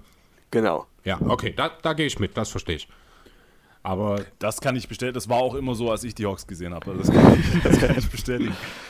Ähm, ich würde sogar in dieser offensiven Hierarchie würde ich, würde ich ganz gerne sogar noch Bogdan Bogdanovic über ihn stellen. Ähm, mhm. also mal gucken, wie das dann. Aber gerade auch defensiv kann er wirklich zum oder sollte er zum X-Factor ja. werden. Also das war die letzten ein, zwei Jahre auch enttäuschend dafür, was er eigentlich mitbringt von seinen körperlichen Voraussetzungen her. Er wurde ja auch angepriesen als sehr starker Verteidiger, als er aus dem College kam. Das war einer der Hauptgründe, warum die Hawks ihn an vier gezogen mhm. hatten damals. Das, also auch da, die, die, Hawks brauchen das halt. Also du wirst, Trey Young wirst du immer verstecken müssen. Bogdanovic wirst du in gewisser Weise immer verstecken müssen. AJ Griffin ist kein überragender Verteidiger. Jalen Johnson wissen wir noch nicht so genau, was er defensiv ist. Also die Leute, auf die du dich defensiv verlassen möchtest, sind DeJounte Murray und eben DeAndre Hunter. Und wenn Hunter dann auf der einen Seite vielleicht diese, diese schlechten Würfe hier und da eintauscht und dafür mehr Energie hat, um auf der anderen Seite die Jason Tatums und Luka Doncic dieser Welt zu verteidigen, dann hilft er dem Team damit mehr. Ja. Das Ding ist halt, irgendwie hatte ich mir bei Hunter die ganze Zeit gedacht, im Idealfall sowas wie Mika Bridges für die Suns war. So in die Richtung, so hätte es gehen können, 3D, guter Verteidiger im Team. Wie gut ausleiten. Genau. Ja. Finde ich halt extrem passend. Ja. Aber lass uns mal zum Best, zum Worst und zum Realistic Case kommen. Als Best Case habe ich einfach mal 49 Siege eingetragen. Das wäre wirklich, wenn alles klappt, ich viel höher, ich glaube wirklich viel höher hinaus geht es nicht. Das wäre letzte Saison, wäre das Platz 5 im Osten gewesen. Mhm. Denkt ihr, da könnten mehr Siege bei rausspringen oder ich glaube einfach, da ist man immer noch zu inkonstant, man hat zu wenig Spacing und wie gesagt, dadurch, dass ich nicht an Trae Young als Leader glaube, glaube ich nicht, dass es viel weiter hinausgehen könnte, auch wenn es perfekt läuft. Äh, also ich habe keine Siegeszahlen mir notiert. Ich habe wirklich bloß grob die Idee, da habe ich auch den Kampf um den Heimvorteil. Also der Best Case, wenn Trey effizient ist, sich auf Ball bewegt, eben die Andre Hunter, die gerade entsprochenen äh, Schritte macht und dann vielleicht auch noch ein, zwei von den jungen Spielern einen neuen Schritt machen, dann kann es im Best Case dazu kommen, dass die Hawks um Heimvorteil mitspielen. Das halte ich nicht für völlig ausgeschlossen, aber es gibt halt auch einen Grund, warum es Best Case heißt. Ich würde den Best Case tatsächlich auch noch deutlich höher ansetzen. Also ich glaube, im Best Case könnten sie locker 50 knacken und also so 52, 53 vielleicht, wenn wir wirklich vom Best Case sprechen, weil Best Case würde bedeuten, Trae Young auf All-NBA-Niveau. Das äh, garantiert dir einen gewissen Floor, was die Offense angeht. Also, wie gesagt, in diesen 21 Spielen, die Snyder jetzt schon übernommen hatte, hatten sie die viertbeste Offense. Das halte ich für realistisch, dass man eine Top 5 Offense stellen kann. Obwohl man, da bin ich bei dir, Andreas, Spacing-Sorgen hat mit dem Personal, das man gerade noch hat. Aber diese Kombination High Pick and Roll mit Trey, ein Roller in entweder Capella und Okongu und dann schaffst du es ja in der Regel trotzdem noch drei wenigstens kompetente Shooter oder sogar, sagen wir mal, Bogdanovic, Griffin und Hunter, im besten Fall sind es drei sehr gute Shooter, drumherum zu stellen, man hat mit so Leuten wie Matthews und Mills, wie groß die Rolle spielerisch dann sein sollte, sei mal dahingestellt, aber das sind zumindest Leute, die auch Trade zum, zum Beispiel so ein bisschen an die Hand nehmen können, was diese, diesen Leadership-Aspekt angeht. Du hast wenigstens mal eine Top 20 Defense, vielleicht sogar Richtung Top 15, wenn Okongwu einen Schritt macht, wenn Capella wenigstens wieder in All-NBA, also All-Defense-Richtung geht. Vorausgesetzt, er bleibt. Also Best Case, warum nicht Top 3 im Osten und Richtung 52, 53 Siege? Das wäre so mein Best Case. Jonathan? Äh, ja, ich glaube, Best Case kann man, also ich glaube, für, für jetzt das höchste Tier, glaube ich nicht, dass das klappt, einfach weil man halt defensiv, glaube ich, dann trotzdem noch zu viele Schwächen hat. Aber ich sehe es eigentlich ähnlich wie Lorenzo, dass die Offense, wenn man es jetzt ähm, ja, wenn die angesprochene, was wir jetzt auch im Podcast die ganze Zeit gesagt haben, Veränderungen eintreten, schon echt elitär werden kann. Das hat Young oft genug gezeigt. Ich glaube, wie auch bei DeJounte Murray ist halt noch ein bisschen mehr äh, Luft nach oben drin, dass, wenn er dir dann im Best Case auch erreicht. Und wenn du dann halt irgendwie eine elitäre Offense hast und dann halt vielleicht so eine leicht unterdurchschnittliche Defense bis durchschnittliche Defense, dann, dann reißt du da auch die 50 Siege. Ich meine, das hat man ja auch bei den äh, bei den Kings letztes Jahr gesehen, die da mit einem relativ ähnlichen groben Wert ja auch relativ also ich glaube, so Expected Wins waren es, glaube ich, irgendwie 47 oder so, aber der Osten ist ja nochmal ein bisschen einfach. Ich glaube auch, dass die Hawks ein bisschen mehr defensives Potenzial haben und da sehe ich eigentlich auch, dass so dann so dritter, vierter Platz mit leicht knapp über 50 Siegen schon drin sind. Ja, also ich glaube, bei mir war ja sowieso immer, dass ich so ein bisschen Hawks Pessimist war über die ganzen Jahre. Mhm. Vielleicht liegt es auch daran, dass ich von uns dreien da am niedrigsten bin. Wir sind zu viert. Äh, zu viert, ja, ich habe dich nicht mitgezählt, weil, ja. du keine, weil du keine Siege hast. Und weil so, du neben okay. und, und, weil du du bist. Wie, wie sieht es denn mit dem Worst Case aus? Ähm, ich habe hier 36 Siege stehen. Eigentlich bleibt alles beim Alten. Dazu wird sich Hunter wieder verletzen. Capella hat ja letzte Saison auch schon ein paar Spiele verletzt, beziehungsweise hat auf die letzten Jahre immer wieder Spiele verletzt. Wenn er als defensiver Anker wegfällt und Okongwu wirklich noch nicht ready ist, um die, gan um die ganze Zeit zu starten, könnte es düster auch ausgehen, trotz neuem Coaches. Da würde ich dann auch sagen, dass dann, wenn es wirklich schlecht anläuft, könnte ich mir auch gut vorstellen, dass Young wieder anfängt zu meckern und dann wieder die Stimmung in der Kabine schwierig wird. Vielleicht ist halt wirklich Collins nicht das Problem gewesen, sondern doch Young. Und damit sehe ich danach halt einen Worst Case von 36 Siegen, weil der Floor von dem Team trotzdem noch so hoch ist, dass sie halt eine gewisse Baseline an Siegen einfahren werden. Aber keine Play-Ins dann sozusagen, oder? Was? 36 Siege reicht nicht für die Play-Ins oder? Im Osten vielleicht. Also, ja, vielleicht Platz, vielleicht Platz 10, ja. Also Kampf um die Play-ins, das ist quasi genau das, was ich auch hier stehen habe. Die Defense funktioniert nicht. Trey macht ja quasi so weiter wie im letzten Jahr. Die Entwicklung der jungen Spieler findet nicht statt. Man findet keinen passenden Trade. Und dann gibt es vielleicht auch noch hier und da zwischenmenschlich ein bisschen Probleme und dann kann es ganz schnell mal auch sein, dass man zehn Stücke, also zehn am Stück verliert, weil da irgendwas im Argen ist und dann ist ganz schnell der Zug abgefahren. Ja, und das ist, dann ist der schlechteste Fall, den ich mir für, den Hawks, für die Hawks vorstellen kann, dass man ja knapp die Plains verliert. Oder verpasst, besser gesagt. Dann würde ich sagen, gehen wir die Runde wieder genauso rum. Lorenzo? Ich würde auch im Worst Case einen Tick höher ansetzen, weil ich glaube, dass die letzte Saison inklusive dem Coaching-Change mitten in der Saison, dem Doppelten sogar quasi, Joe Prunty hat ja dann noch für zwei Spiele interimsweise übernommen gehabt, und dem, de, der schlechten Saison von Trey für seine Verhältnisse. Bogdanovic hat nur 54 Spiele gemacht, Capella 65, Hunter 67. Plus, dass jetzt Collins weg ist. Ich glaube, das ist so oder so, wie gesagt, ein Gewinn. Und letzte Saison waren sie halt bei 41 Siegen. Und ich glaube, wenn du jetzt die Konstanz hast mit Snyder, der ja an, als, an sich als Coach, glaube ich, einen gewissen Regular Season Floor dir auch gibt, werden sie dann nicht, also ich, ich würde mal sagen, Worst Case 40, ähm, weil ich glaube, der, der Floor, also ich denke, mein Realistic Case wird dann näher dran am Worst Case als am Best Case mhm. sein. Ähm, aber ich glaube, der Floor ist relativ hoch mit dem Team. Also ich würde auch da einen Tick höher ansetzen als du, Andreas. Also bei mir ist es, glaube ich, wieder relativ ähnlich. Ich habe immer noch große Probleme mit den Hawks in den Playoffs, aber ich glaube einfach, dass sie in der Regular Season wirklich einen sehr hohen Floor haben also, aus, also man, außer es natürlich irgendwelche Star-Verletzungen oder so weiter, also wenn man mal annimmt, dass Trey vielleicht einigermaßen viele Spiele macht, hast du halt immer noch, selbst im Worst Case, eine gute Offense. Die Defense kann dann natürlich wackelig sein, aber wie Lorenzo schon meinte, glaube ich, bist du selbst im Worst Case relativ nah an letzter Saison, da hat man 41 Siege geholt. Deswegen glaube ich eigentlich, dass die Hawks auch im Worst Case irgendwie die Play-ins erreichen werden. Also ich habe mal ganz kurz geschaut, nach der Tabelle vom letzten Jahr würde man mit 36 Siegen, dadurch, dass man ja selber von den 41 auf 36 runtergeht, als Platz 10 reingehen. Ja, ähm, kommen wir zum Realistic Case, würde ich sagen. Da habe ich 43 Siege stehen. Ähm, einfach, weil Quinn Snyder schon nochmal ein bisschen mehr Kontinuität reinbringt, sage ich mal so. Ich schätze mal, Lorenzo ist genau wieder vier Siege drüber über mir, so wie beim Würsten beim Realistic Case. Aber ja, wie du gesagt, kann gut sein, dass ich hate, aber ähm, mir gefällt das Spiel der Hawks nicht. Ich finde auch, auch die ganzen Jahre mit Young, wo man die Hawks beobachten konnte, hat man das gesamte Team nie wirklich als Team so krass wahrgenommen. Und ich glaube, das war zum Beispiel eine Stärke von Utah, dass die in sich einig waren, bis auf danach in den letzten Jahren, wo dieser Hate entstanden ist zwischen, zwischen Gobert und Mitchell. Aber ich fand immer so, von der Spielweise her haben sie eher wie ein Team gewirkt, was mir halt jedes Mal ein bisschen fehlt. Und ich glaube, das hat Snyder die Arbeit vereinfacht. Und das will ich erstmal sehen, dass das ein Coach hinbekommt. Immerhin haben wir jetzt zwei Jahre gehabt schon, wo äh, Young den Coach-Killer gespielt hat. Ich glaube nicht, dass es so weit kommt bei einem Quinn Snyder. Aber trotzdem denke ich, wird er auch mit Hunter und dem Angestauten, was vielleicht passiert ist, ein bisschen Probleme haben werden, was es nicht so einfach machen wird wie bei den Utah Jazz.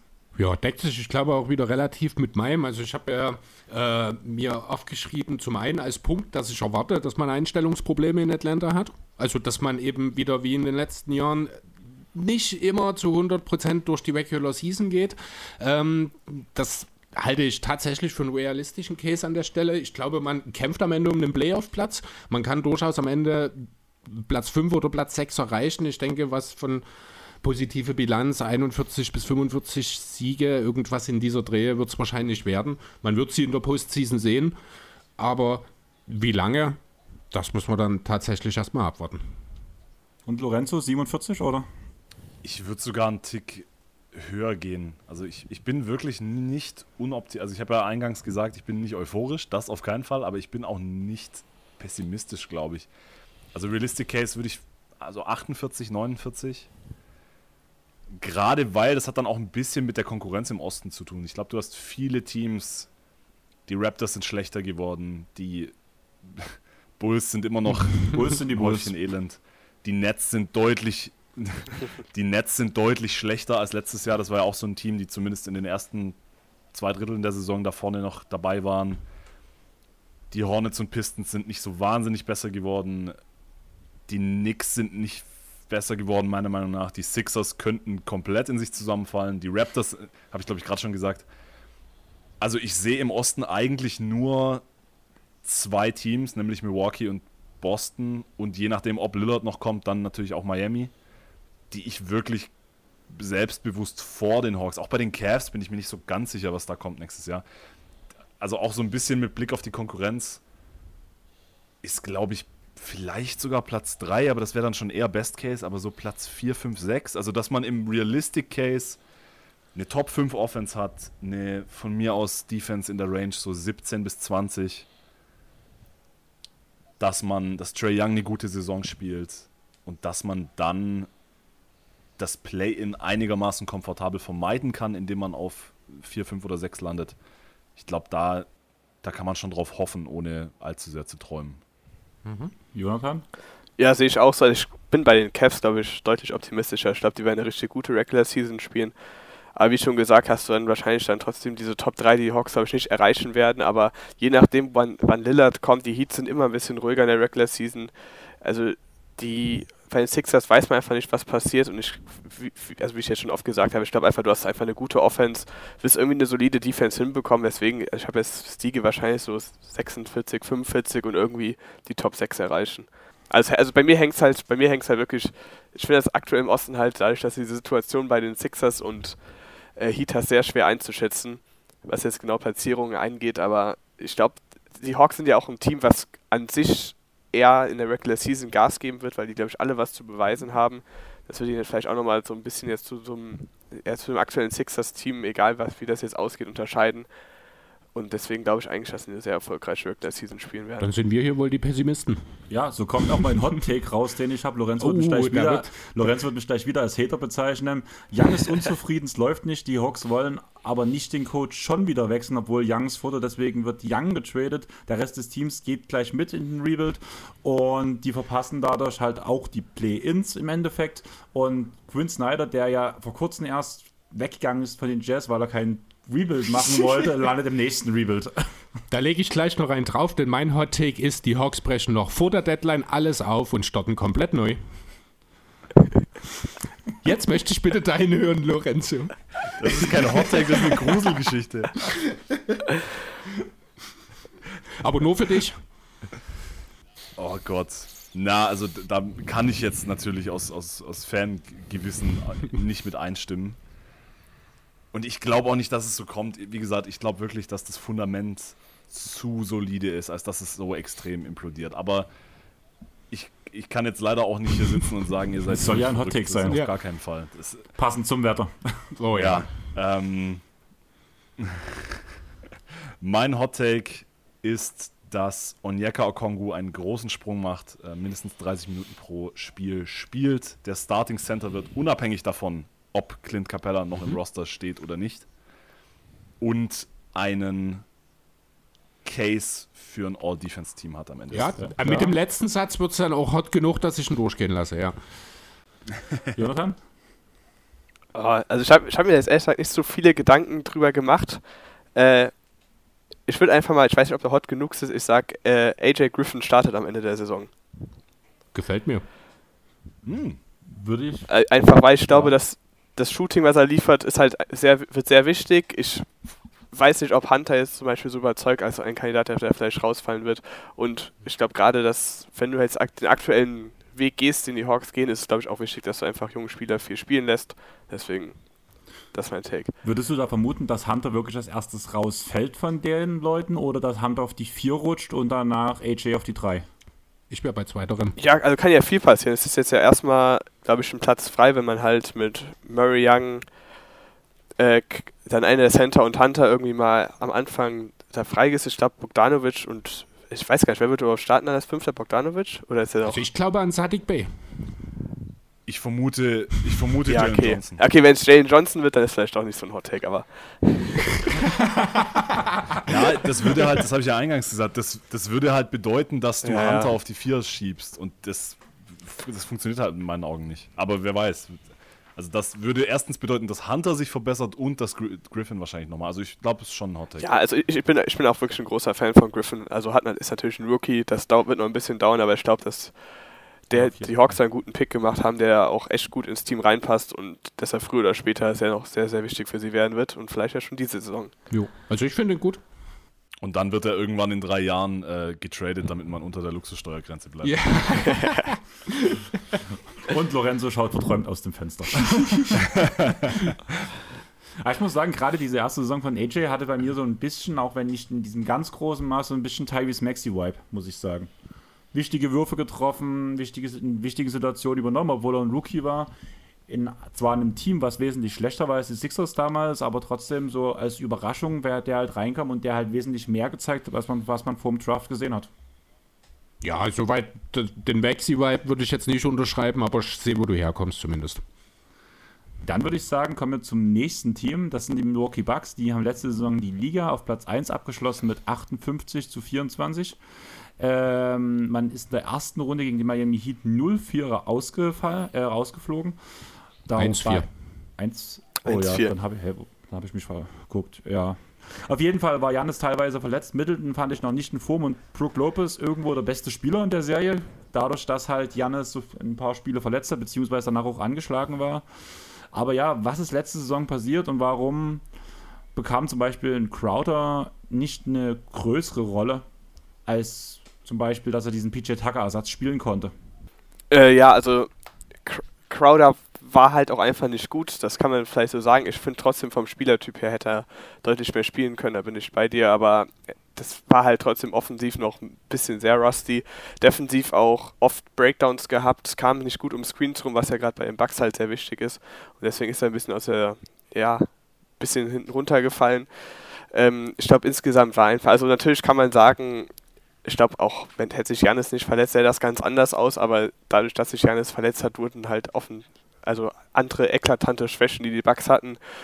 Ähm, ja, es hat man halt gut gesehen. Das eine ist natürlich das Coaching, das Bud halt in den Playoffs, also er ist wirklich Regular Season sehr gut, aber in den Playoffs äh, hatte halt seine Schwächen, was Adjusten angeht, weil er auch jetzt im Ingame-Coaching teilweise sehr überfordert und man merkt halt, also Middleton kam gerade aus der Verletzung zurück, deswegen will ich da noch ein bisschen das Fuß auf die Bremse drücken, aber man merkt zum Beispiel auch bei Holiday, dass er einfach gerade in den Playoffs mit größeren ähm, Rollen überfordert ist, dass der halt nicht dieser Creator ist. Und dann wird man halt einfach vom verdammt starken Heat-Team angeführt von ungefähr Butler auf besten Spieler der Weltniveau eiskalt ja, aus den Playoffs gehauen.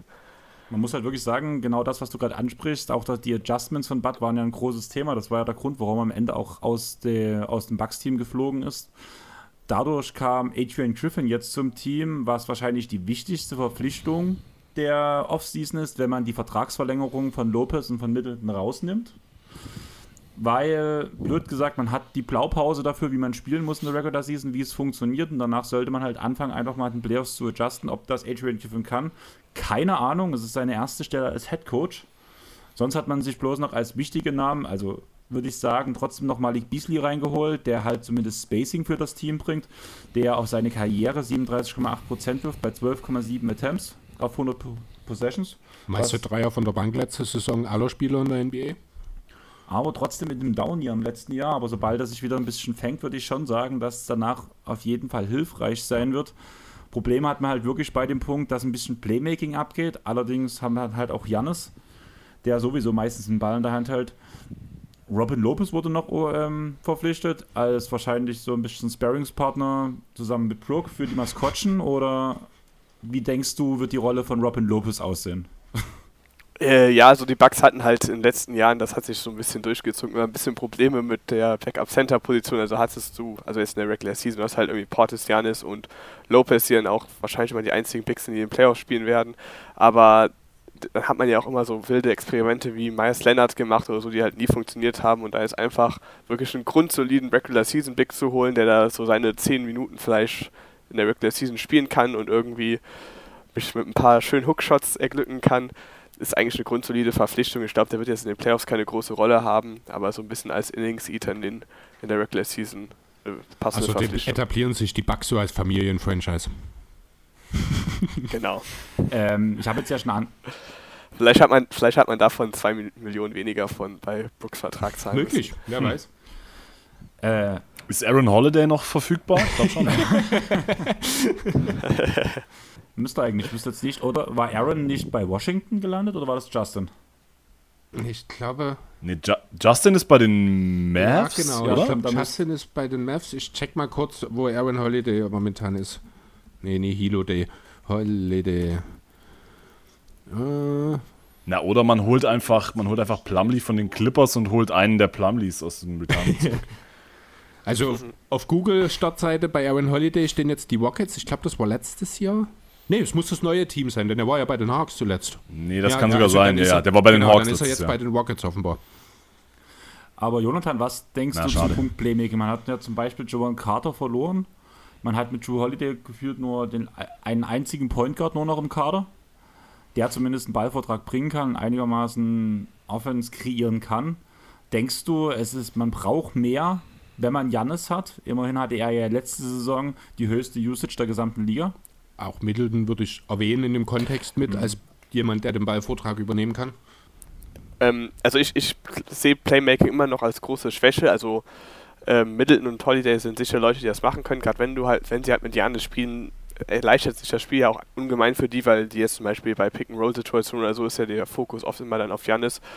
Ähm, ich glaube trotzdem, dass so Playmaking ja, ein bisschen fehlt. Ich verstehe, warum man jetzt nichts gemacht hat, weil man halt einfach kaum Ressourcen hatte. Und wenn man sich halt einen Playmaker reingeholt hätte, hätte der wahrscheinlich dann so große defensive Schwächen gehabt, dass du den auch nie wirklich hättest äh, spielen können. Äh, ich hängt halt viel von Middleton ab. Er hat schon gezeigt, äh, zum Beispiel äh, in den 2021er Playoffs, dass er halt dieser Flügel-Creator sein kann. Ähm, hat sich, jetzt halt oft verletzt die letzten ähm, Saisons. Ich fand ihn in der Heat-Serie eigentlich dafür, dass er jetzt quasi sehr lange kein Basketball gespielt hatte, ähm, eigentlich recht gut dafür, dass es also seine erste Playoffs waren, auch ohne Janis, war er einigermaßen effizient.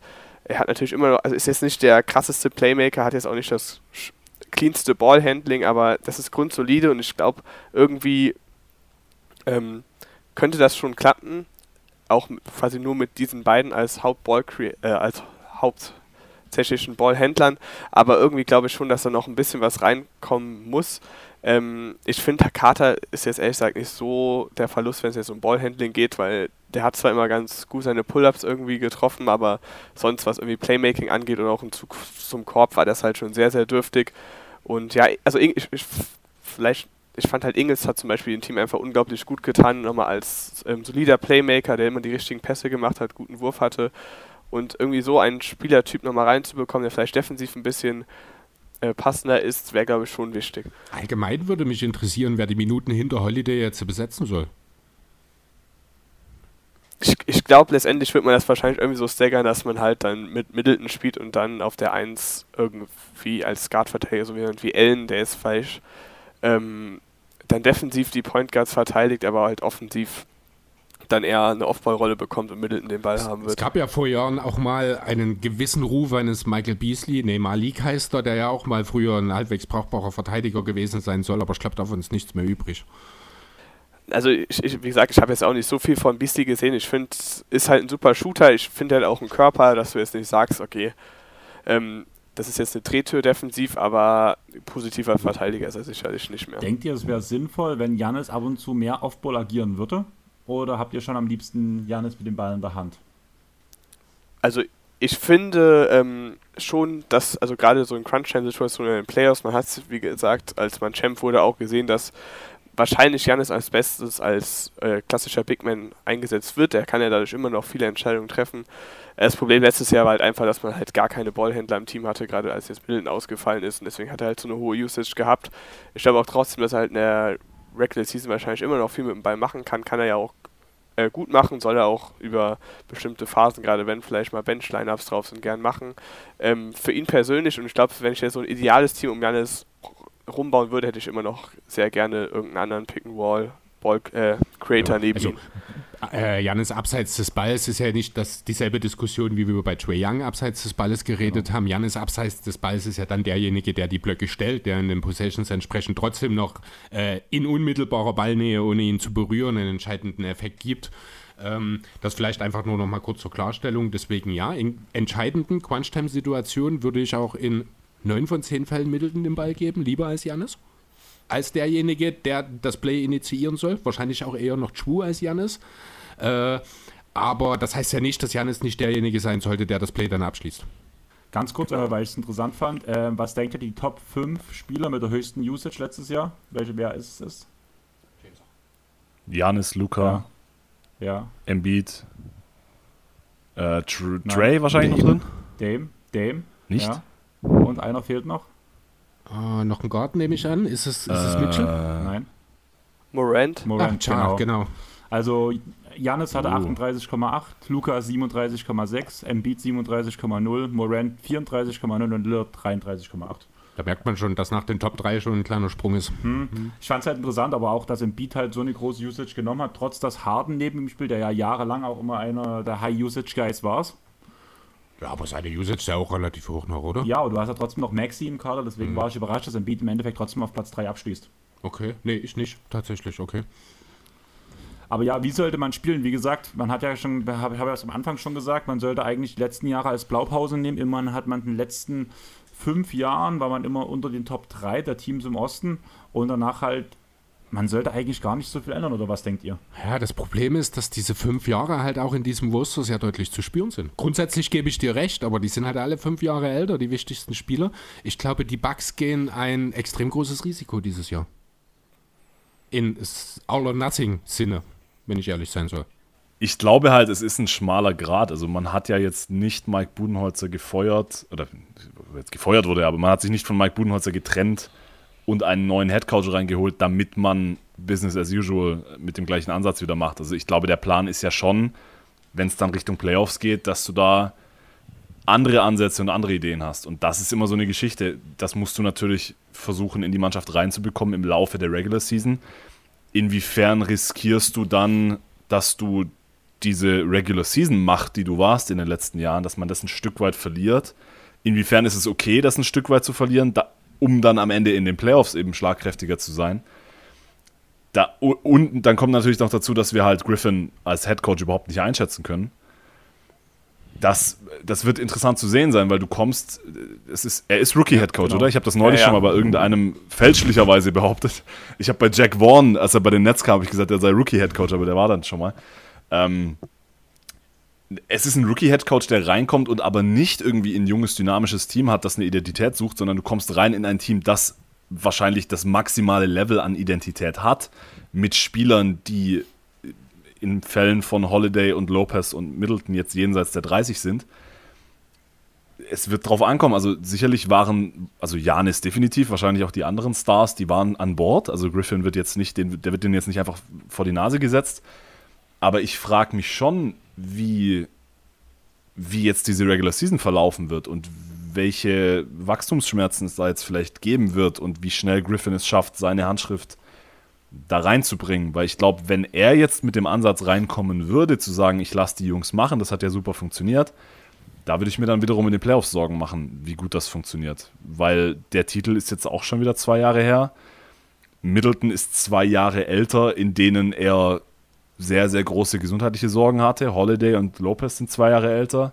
Ich glaube, das würde nicht funktionieren, wenn man jetzt in die Playoffs geht und sagt, wir machen weiter wie bisher. Und ich glaube, das signalisiert dieser Coachingwechsel, dass man das auch nicht möchte. Ja, also ich, was, was ich jetzt zumindest alles von Griffin äh, mitbekommen habe, ist natürlich immer noch sehr, sehr grob. Ähm, aber zu, zuallererst mal waren Janis und ich glaube auch Middleton zumindest halt sehr, sehr stark involviert im Coaching-Prozess. Mhm. Ähm, die, also da wird sich auf jeden Fall, ich, also ich, bei Rookie Head Coach hätte ich zum Beispiel jetzt bei normalen, äh, vielleicht Contendern auch ein bisschen das Problem natürlich, dass du da vielleicht auch relativ großes äh, Stars-Ego dann erstmal managen musst, was du vielleicht als Rookie-Headcoach auch gar nicht so gewöhnt bist. Ich glaube, bei allen Schwächen, die alle drei haben, sind, sind Middleton, Holiday und Janis super coachable Spieler. Ähm, da wirst du jetzt kein Problem haben. Und was du, also Griffin hat zum Beispiel auch die Summer League gecoacht und was man zum Beispiel da gesehen hat und ähm, also es sind immer so Schnäpsel, die man auffängt. Ich glaube, letztens war auch AJ Green, das ist der so ein End of Rotation, jetzt Sophomore im Podcast und auch der hat ein bisschen über Green geredet und der scheint halt wirklich sehr auf Versatilität ähm, ja, ein Augenmerk zu legen. Man hat in der Summer League gesehen, das ist ja eigentlich schon mal so ein bisschen ja, Freiplatz-Basketball. Auf einmal packt der äh, Adrian Griffin, glaube ich, relativ früh so eine Zone aus zum Beispiel. Und wenn man jetzt zum Beispiel auch jetzt, also ich weiß nicht, ob man das jetzt als ähm, Beispiel nehmen kann, wenn man zum Beispiel auch die Spiele anguckt, die die Bucks jetzt dieses Jahr gedraftet haben, letztes Jahr, sind das halt schon diese großen ähm, defensiv versatilen Wings als Archetype und ich glaube, dass du halt da schon äh, Unterschied sehen wirst. Ähm, dass du halt wahrscheinlich sehr flexibel sein wirst. Ich glaube, dass es eine Regular Season ähm, ja, einfach schlechter wird. Man kann Bud vorhalten, was man will, aber ist wahrscheinlich einer der besten Regular Season Coaches, die wir in der NBA haben. Ähm, und ich glaube, du musst halt diesen Schritt vielleicht in der Regular Season zurückgehen. Ich finde halt auch wichtig, dass du diesen, dass ich glaub, auch glaube, dass du ihn machen kannst, weil du einfach trotzdem noch eine unheimlich hohe Qualität im Kader hast, dass du einfach für die Playoffs dann flexibler vorbereitet bist. Und das ist ja auch gar nicht defensiv, ich finde auch offensiv muss man einfach ein bisschen flexibler werden. Und ich nehme einfach mal an, wenn man jetzt gesehen hat, dass es bei Bud nicht funktioniert, dass man dann mit Griffin da auch darüber gesprochen hat und dass der halt eher dieser Coaching-Typ sein wird, der jetzt das, äh, der das implementiert, was man halt unter Bud, Bud vermisst. Bad vermissen hat.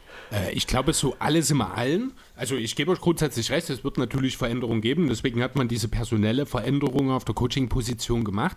Aber ich persönlich glaube äh, nicht, dass diese Veränderung sich so äh, offens also gerade offensiv glaube ich nicht, dass die Veränderungen sich so deutlich offensichtlich zeigen werden. Defensiv, äh, Jonathan, das hast du jetzt schon gut angesprochen. Da äh, hat Griffin ein bisschen andere Vorstellungen. Allerdings war die Bucks Defense auch in den letzten Jahren immer elitär. Ich glaube, das wird auch weiterhin der Fall sein. Ich glaube auch nicht, dass Griffin jetzt aufhören oder sein Team befiehlt, weniger Dreier zu nehmen. Ähm, also die Dreier sind nach wie vor in Milwaukee ein wichtiges Element in der Offense, das man weiter versuchen wird, äh, ja, ich sag mal ganz blöd zu reiten. Äh, ich weiß gar nicht genau, wir waren in den Top 3, was die genommenen und ich glaube, die getroffenen Dreier angeht, letzte Saison, das habe ich aber gerade nicht genau auf dem Schirm.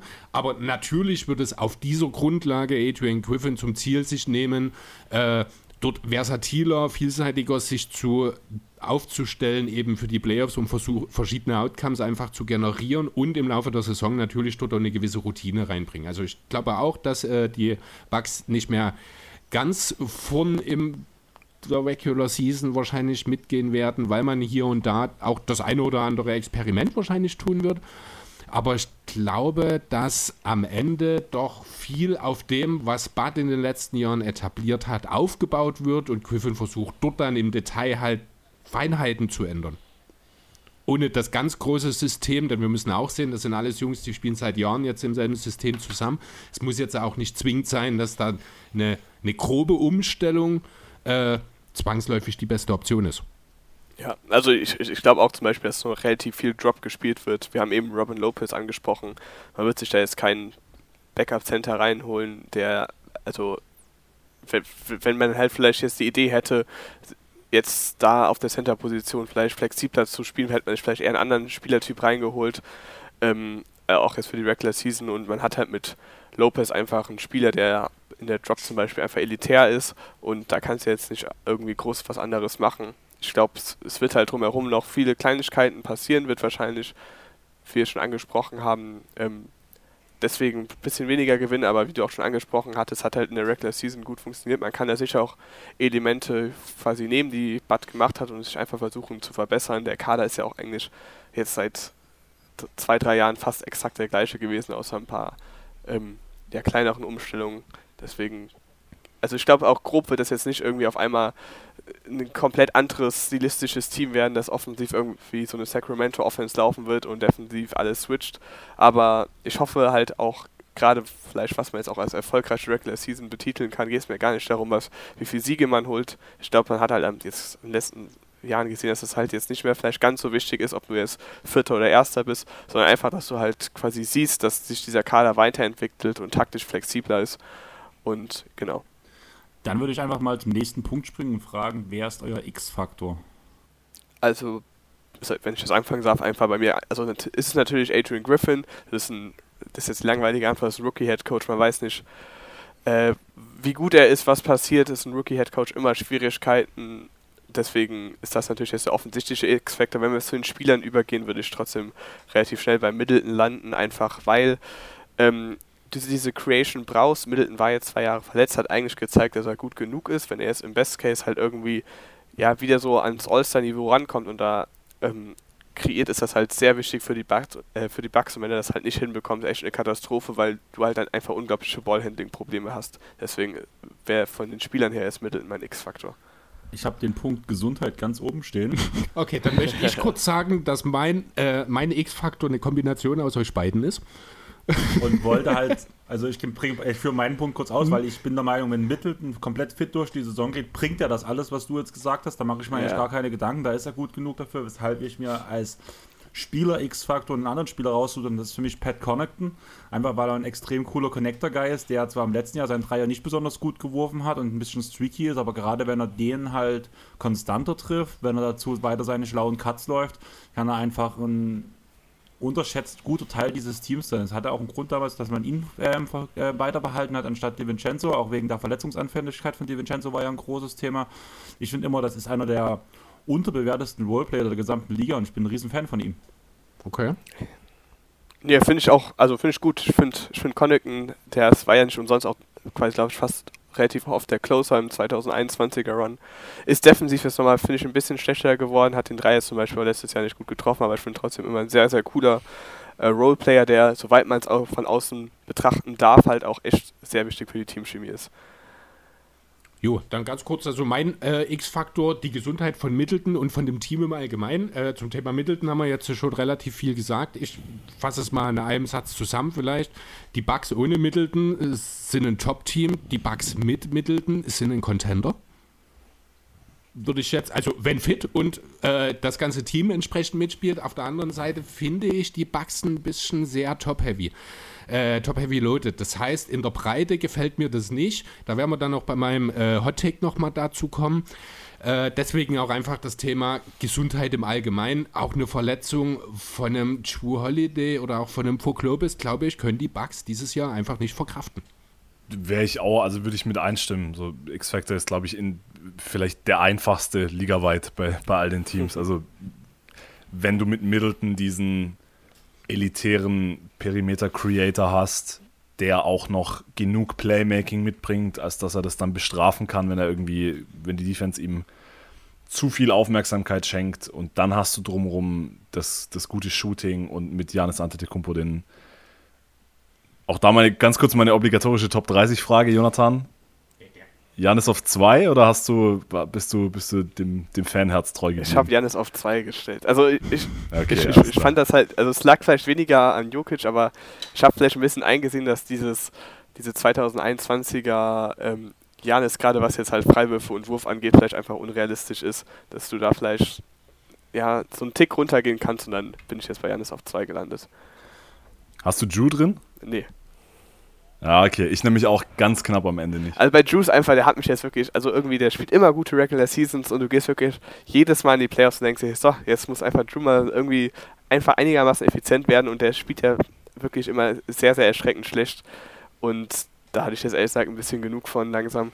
Ähm, genau übrigens auch wie mit den Dreiern, das ist ja auch bei den Bucks so ein Ding, du hast es zwar eben angesprochen, dass die Bucks die beste Regular Season Dreier-Team sind, aber auch seit, seit wirklich drei Jahren immer in den Playoffs auf einmal gar nichts mehr treffen. Und ja, deswegen habe ich jetzt Drew einfach rausgenommen. Ja, also X-Factor Middleton. Nee, wie gesagt, sorry, sorry fürs Abschweifen. Nein, ich finde es ja lustig. Wir haben ja quasi jetzt einen kleinen Spoiler auf Jonathan seine Top 30 Folge. Von ja. daher ist da auch interessant, so ein paar einzelne Stimmen dazu zu hören. Ja. Von daher würde ich mich jetzt aber dafür interessieren, was ist euer Best Case? 46. 46 Siegen, die kommen. Oh. Äh, 56. 56. 56. Ähm, das ist der Punkt, man bleibt verletzungsfrei. Allerdings ähm, wird man trotzdem Load-Management betreiben, gerade bei Spielern wie Middleton, Lopez, vielleicht auch mal Janis, obwohl der ja eigentlich immer spielen möchte. Und deswegen wird man halt zwei Siege im Vergleich zur letzten Saison einbüßen, aber trotzdem jo, noch ganz genau. oben in der Spitze. Platz 1 im Osten, langer Playoff-One bis in die Finals. Das ist der Best Case für die Bucks. Ja, also kann ich mich nur anschließen. Ich glaube nicht, dass man jetzt irgendwie auch, also von der Altersstruktur, da, davon, wie weit ist das Team ist im Sinne von mentalen, dass du jetzt in der Regular Season halt Gas geben wirst. Das sehe ich selbst im Best Case nicht. Du wirst da ein bisschen Load Management treiben. Ich glaube, man muss auch im Best Case von ausgehen, dass halt Adrian Griffin irgendwie neue Sachen ausprobiert und jetzt Deswegen wird das, glaube ich, jetzt nicht, kann das nicht dieses dominante Team werden, was dann auf einmal über 60 Siege holt. Ich weiß auch bei 58 Siegen und ich will aber zum Best Case noch hinzufügen, dass man deutlich merkt, dass die äh, Bucks sowohl offensiv als auch defensiv flexibler in die Playoffs gehen. Jo. Ich würde sogar einen Tick höher an, ich würde sagen Best Case 60, weil letzte Saison die 58 Siege, ja, das ist Budenholzer im Vergleich jetzt zu Griffin, das haben wir ja gerade angesprochen, aber es war eben auch so, dass Holiday 67 Spiele nur gemacht hat. Janis hat auch ziemlich viel ver verpasst, was ich gar nicht so auf dem Schirm hatte. Der hat 63 gemacht, Middleton nur 33 und das auf einem Level, das ganz, ganz weit weg von dem ist, was in seinem Best Case das wäre. Im Best Case kannst du noch mit reinnehmen, dass vielleicht Marjon Beauchamp äh, einen Sprung macht und, und solche Jungs gute Rollen spielen können. Beasley äh, trifft gut und, und kann dem Team dann helfen. Also ich glaube, Best Case 60 ja, ich glaube halt, dass die Mentalität der Bucks gar nicht ist, wir wollen die 60 Siege holen, sondern dass man dann eher sagt, man schont sich für die Playoffs, um dort fitter zu sein. Ja, aber im Best Case gewinnst du trotz dessen 60 Siege. Ja. Das sind für mich die 56. Ja, also, aber das ist ja, also ich habe ja keine Zahlen, ich würde mich aber auch genau mhm. dort bei euch irgendwo ein. Deswegen habe ich mir hingeschrieben, Best Case Platz 1 im Osten, langer Playoff-Run. Mhm.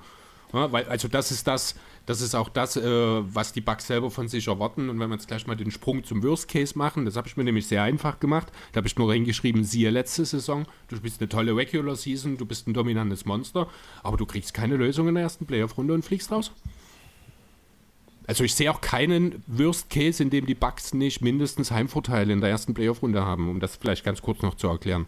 Also mein Worst Case mhm. sind 48 Siege und da sind ganz viele Verletzungen drin. Das ist danach, dass Middleton nie wieder in Form kommt, weil er halt einfach nicht mehr der Middleton sein kann nach den ganzen Verletzungen. Ja. Dass Jannis aufgrund auch des Alters und der Verletzung langsam seine Athletik verliert. Und wir haben ja damals von Harden gelernt, Jannis hat keinen Skill, außer groß zu sein und, und weit springen zu können. Von daher, wenn das alles mal ein bisschen vorbei ist, wird es bei Jannis auch schnell trüb werden. Und deswegen Worst Case, dass bei Jannis langsam die Alterung einsetzt, viele Verletzungen und man dadurch durch auch den Trainerwechsel, was vielleicht auch eine Fehlentscheidung in der Regular Season wäre, nur für 48 Siege reicht, was natürlich eigentlich was immer noch äh, Playoffs heißen würde. Ist 28,5 Jahre bei einem top austrainierten Athleten ein Alter, bei dem wir über alterstechnischen Verschleiß reden sollten? Ich glaube nicht, Andreas. Ich habe gesagt, von Verletzungen mit Betrieb, was jetzt in den letzten zwei Jahren sich bei Janis gehäuft haben. Ja, aber du hast doch altersbedingt, also ich glaube nicht, dass das altersbedingte Themen sind. Das ich, war alles. Ne? Also du hast. Ja, okay. Aber, aber du weißt, was ich, ich meine. was du okay. ja. ja. Also bei Janis muss man sagen, dass jetzt, ich weiß gar nicht, welches Knie das ist. Also ich glaube, das vom Finals Run, das äh, also wo der sich da verletzt hat, das macht halt ein bisschen Probleme. Er hat jetzt ja auch in der Offseason eine kleine OP an diesem Knie ähm, begangen, weswegen er jetzt nicht am, äh, an der Weltmeisterschaft teilnimmt. Also ich, ich würde jetzt noch, ich bin lange von entfernt, jetzt irgendwie den Panik-Button zu drücken, dass jetzt Janis verletzt wird, aber es gibt halt so ein paar Anzeichen, die man schon mal beobachten sollte. Könnte natürlich auch sein, dass er jetzt irgendwie die OP mir jetzt deutlich hilft und er dann ab nächstes Jahr wieder irgendwie der Ironman ist, der er am Anfang seiner Karriere war, aber äh, also sein Spielstil ist auch sicherlich der schädlichste für äh, äh, der entspannteste für seine Gelenke und deswegen sollte man da zumindest mal ein Auge drauf haben. Ich glaube jetzt nicht, dass Janis irgendwie jetzt rapide schnell abbauen wird, äh, aber dass er irgendwie seine Gesundheit in den Griff bekommt, ist sicher auch eine sehr wichtige Sache für die Bugs. Ich mach, also ich mache mir um Janis auch überhaupt keine Sorgen. Ich habe nebenher ein bisschen an, an Stathead rumgespielt, wie ich das so gerne mache. Die Kombination aus 31 Punkten, also mindestens 31 Punkten, mindestens 11 Rebounds und mindestens 60% True Shooting gab es in NBA History genau dreimal. Einmal von Carmelo und zweimal von Kareem. Und Janis hat das halt letzte Saison gemacht. Und auch da, also dieses Alter 28, ich glaube, da ist vielleicht sogar nochmal Minischritt für ihn drin. Also gerade so auf der Playmaking-Ebene hat er krasse Fortschritte gemacht in den letzten Jahren, wenn, wenn da nochmal so, ein, so ein paar Prozentpunkte drin sind. Allein das und wie gesagt, er hat sneaky viel verpasst letzte Saison. Ähm, wenn das. Das war, glaube ich, schon nah dran am Worst Case. Also außer irgendwelche Kreuzbandrisse oder sowas, aber mit, mit sowas rechnen wir mal nicht dann würde ich Worst Case allein, weil du Janis hast, weil du Middleton hast, der selbst wenn er nicht wieder der Alte wird, selbst im Worst Case wahrscheinlich besser sein wird als letztes Jahr in der Regular Season, würde ich sagen Worst Case sogar 51, 52, sowas. Ich bin jetzt auch letztendlich bei 50 Siegen gelandet. Ich glaube, dass, also ich, ich bin mir bei den Bucks irgendwie relativ sicher, was in der Regular Season sein werden. Ich glaube jetzt nicht das dominante Team, aber haben trotzdem genug Qualität, dass die irgendwie locker den Heimvorteil packen werden ich sehe jetzt wirklich nicht, was da jetzt, also außer natürlich ist eine eklatante Verletzung. Ich finde, man vielleicht kann man ein bisschen einfließen lassen, dass die halt, wie gesagt, beim Ballhandling ähm, ja vielleicht wenig Leute haben, dass wenn dann einer ausfällt, dass das dann irgendwie ja, negativ einspielt, aber Mitteln hat ja, wie gesagt, letztes Jahr schon kaum gespielt, dann lief das auch noch einigermaßen gut. Ähm, vielleicht macht Lopez dann nochmal einen kleinen Schritt zurück, aber ich glaube, overall ist das trotzdem ein Team, was selbst im Worst Case so Heimvorteil erreichen sollte. Jo. Ja, das habe ich auch im Realistic Case bei mir mit drin stehen. Ähm, ich habe 54 Siege da stehen. Ähm, das wäre letzte Saison Platz 3 im Osten gewesen. Von daher eben dieser Heimvorteil, das wäre das sechste Jahr in Folge, wo man unter den Top 3 Teams im Osten wäre. Und das ist aufgrund des Alters im gesamten Team, sage ich mal so, plus halt neuer Trainer, plus man wird ein bisschen Load Management betreiben, um halt in den Playoffs fit zu sein. Für mich ein realistisches Szenario, wo die Celtics, äh, wo die Bucks am Ende landen können. Jo. Heimvorteil und Contention ganz kurz und knapp habe ich dort. Also wahrscheinlich auch mehr als einfach nur Heimvorteil. Ich glaube, auch im Realistic Case werden die Bucks und die Celtics Platz 1 wahrscheinlich unter sich ausmachen. Äh, von daher, ja, und die Bucks sind dann ganz klar ein Contender, wenn zumindest das Team nicht in irgendeiner Form verletzungstechnisch zurückgeschlagen wird, ist das ein Team, das den Titel holen kann. Ja, also kann ich mich nur anschließen. Ich glaube auch im Realistic Case wird das eine gute Regular Season, die irgendwie wo du wahrscheinlich schon Sachen ausprobierst, aber ähm, trotzdem unter den Top 3 landen wirst und dann halt für die Playoffs wieder einer der Top-Kandidaten im Osten sein wirst. Jo. Hot Takes? Ja, ist Lorenzo gerade eingeschlafen, oder? Ich glaube, Lorenzo nee, hat nee, gerade recherchiert, so wie er aussah. Der sah sehr konzentriert aus. Ja, ich, bin, ich bin, ich bin der immer am Recherchieren. Connington war der einzige Spieler mit über 10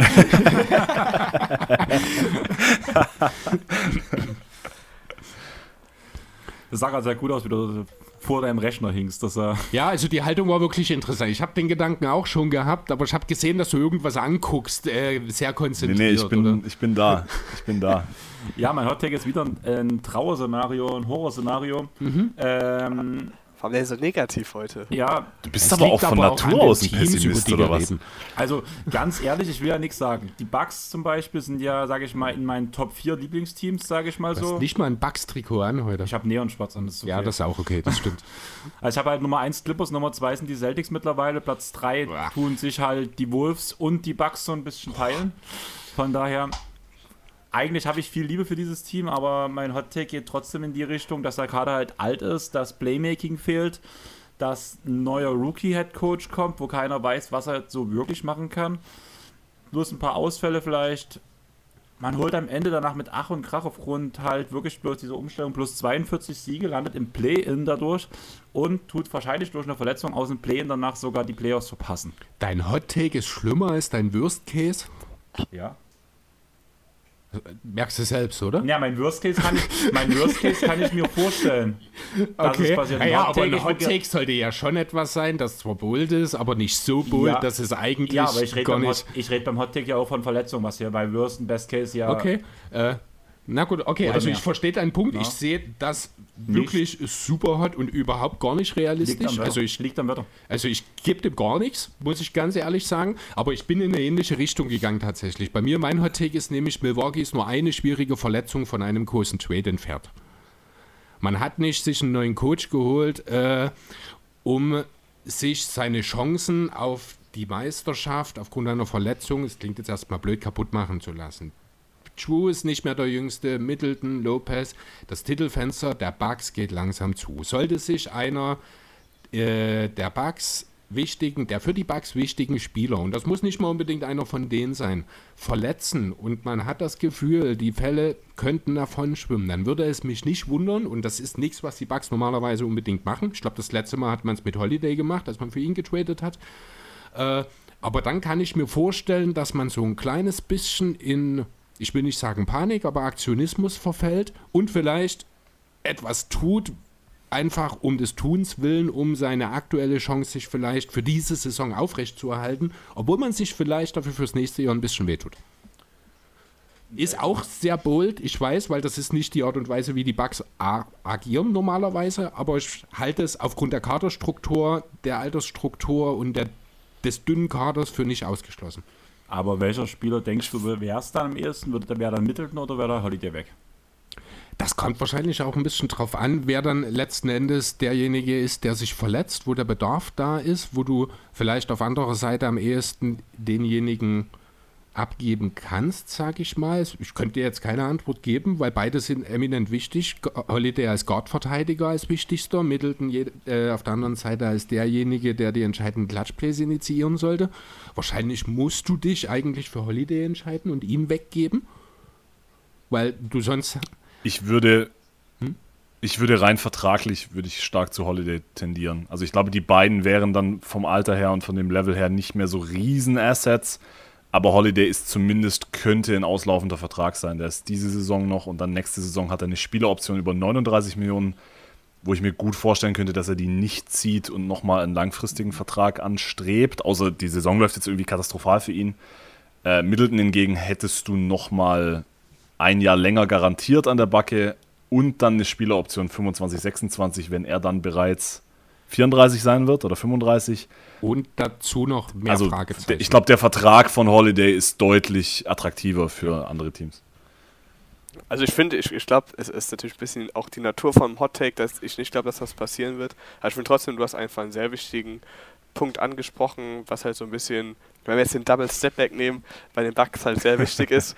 Und zwar ist halt das Team um Janis einfach sehr alt geworden und eigentlich sollte ja schon irgendwie das Ziel sein, dass du auch ähm, Janis jetzt quasi über seinen Vertrag hinaus behältst. Und du hast jetzt halt mit Holiday und Middleton zwei, zwei Stars oder zwei Co-Stars, die einfach äh, von der Altersstruktur her sehr weit von Janis weg sind.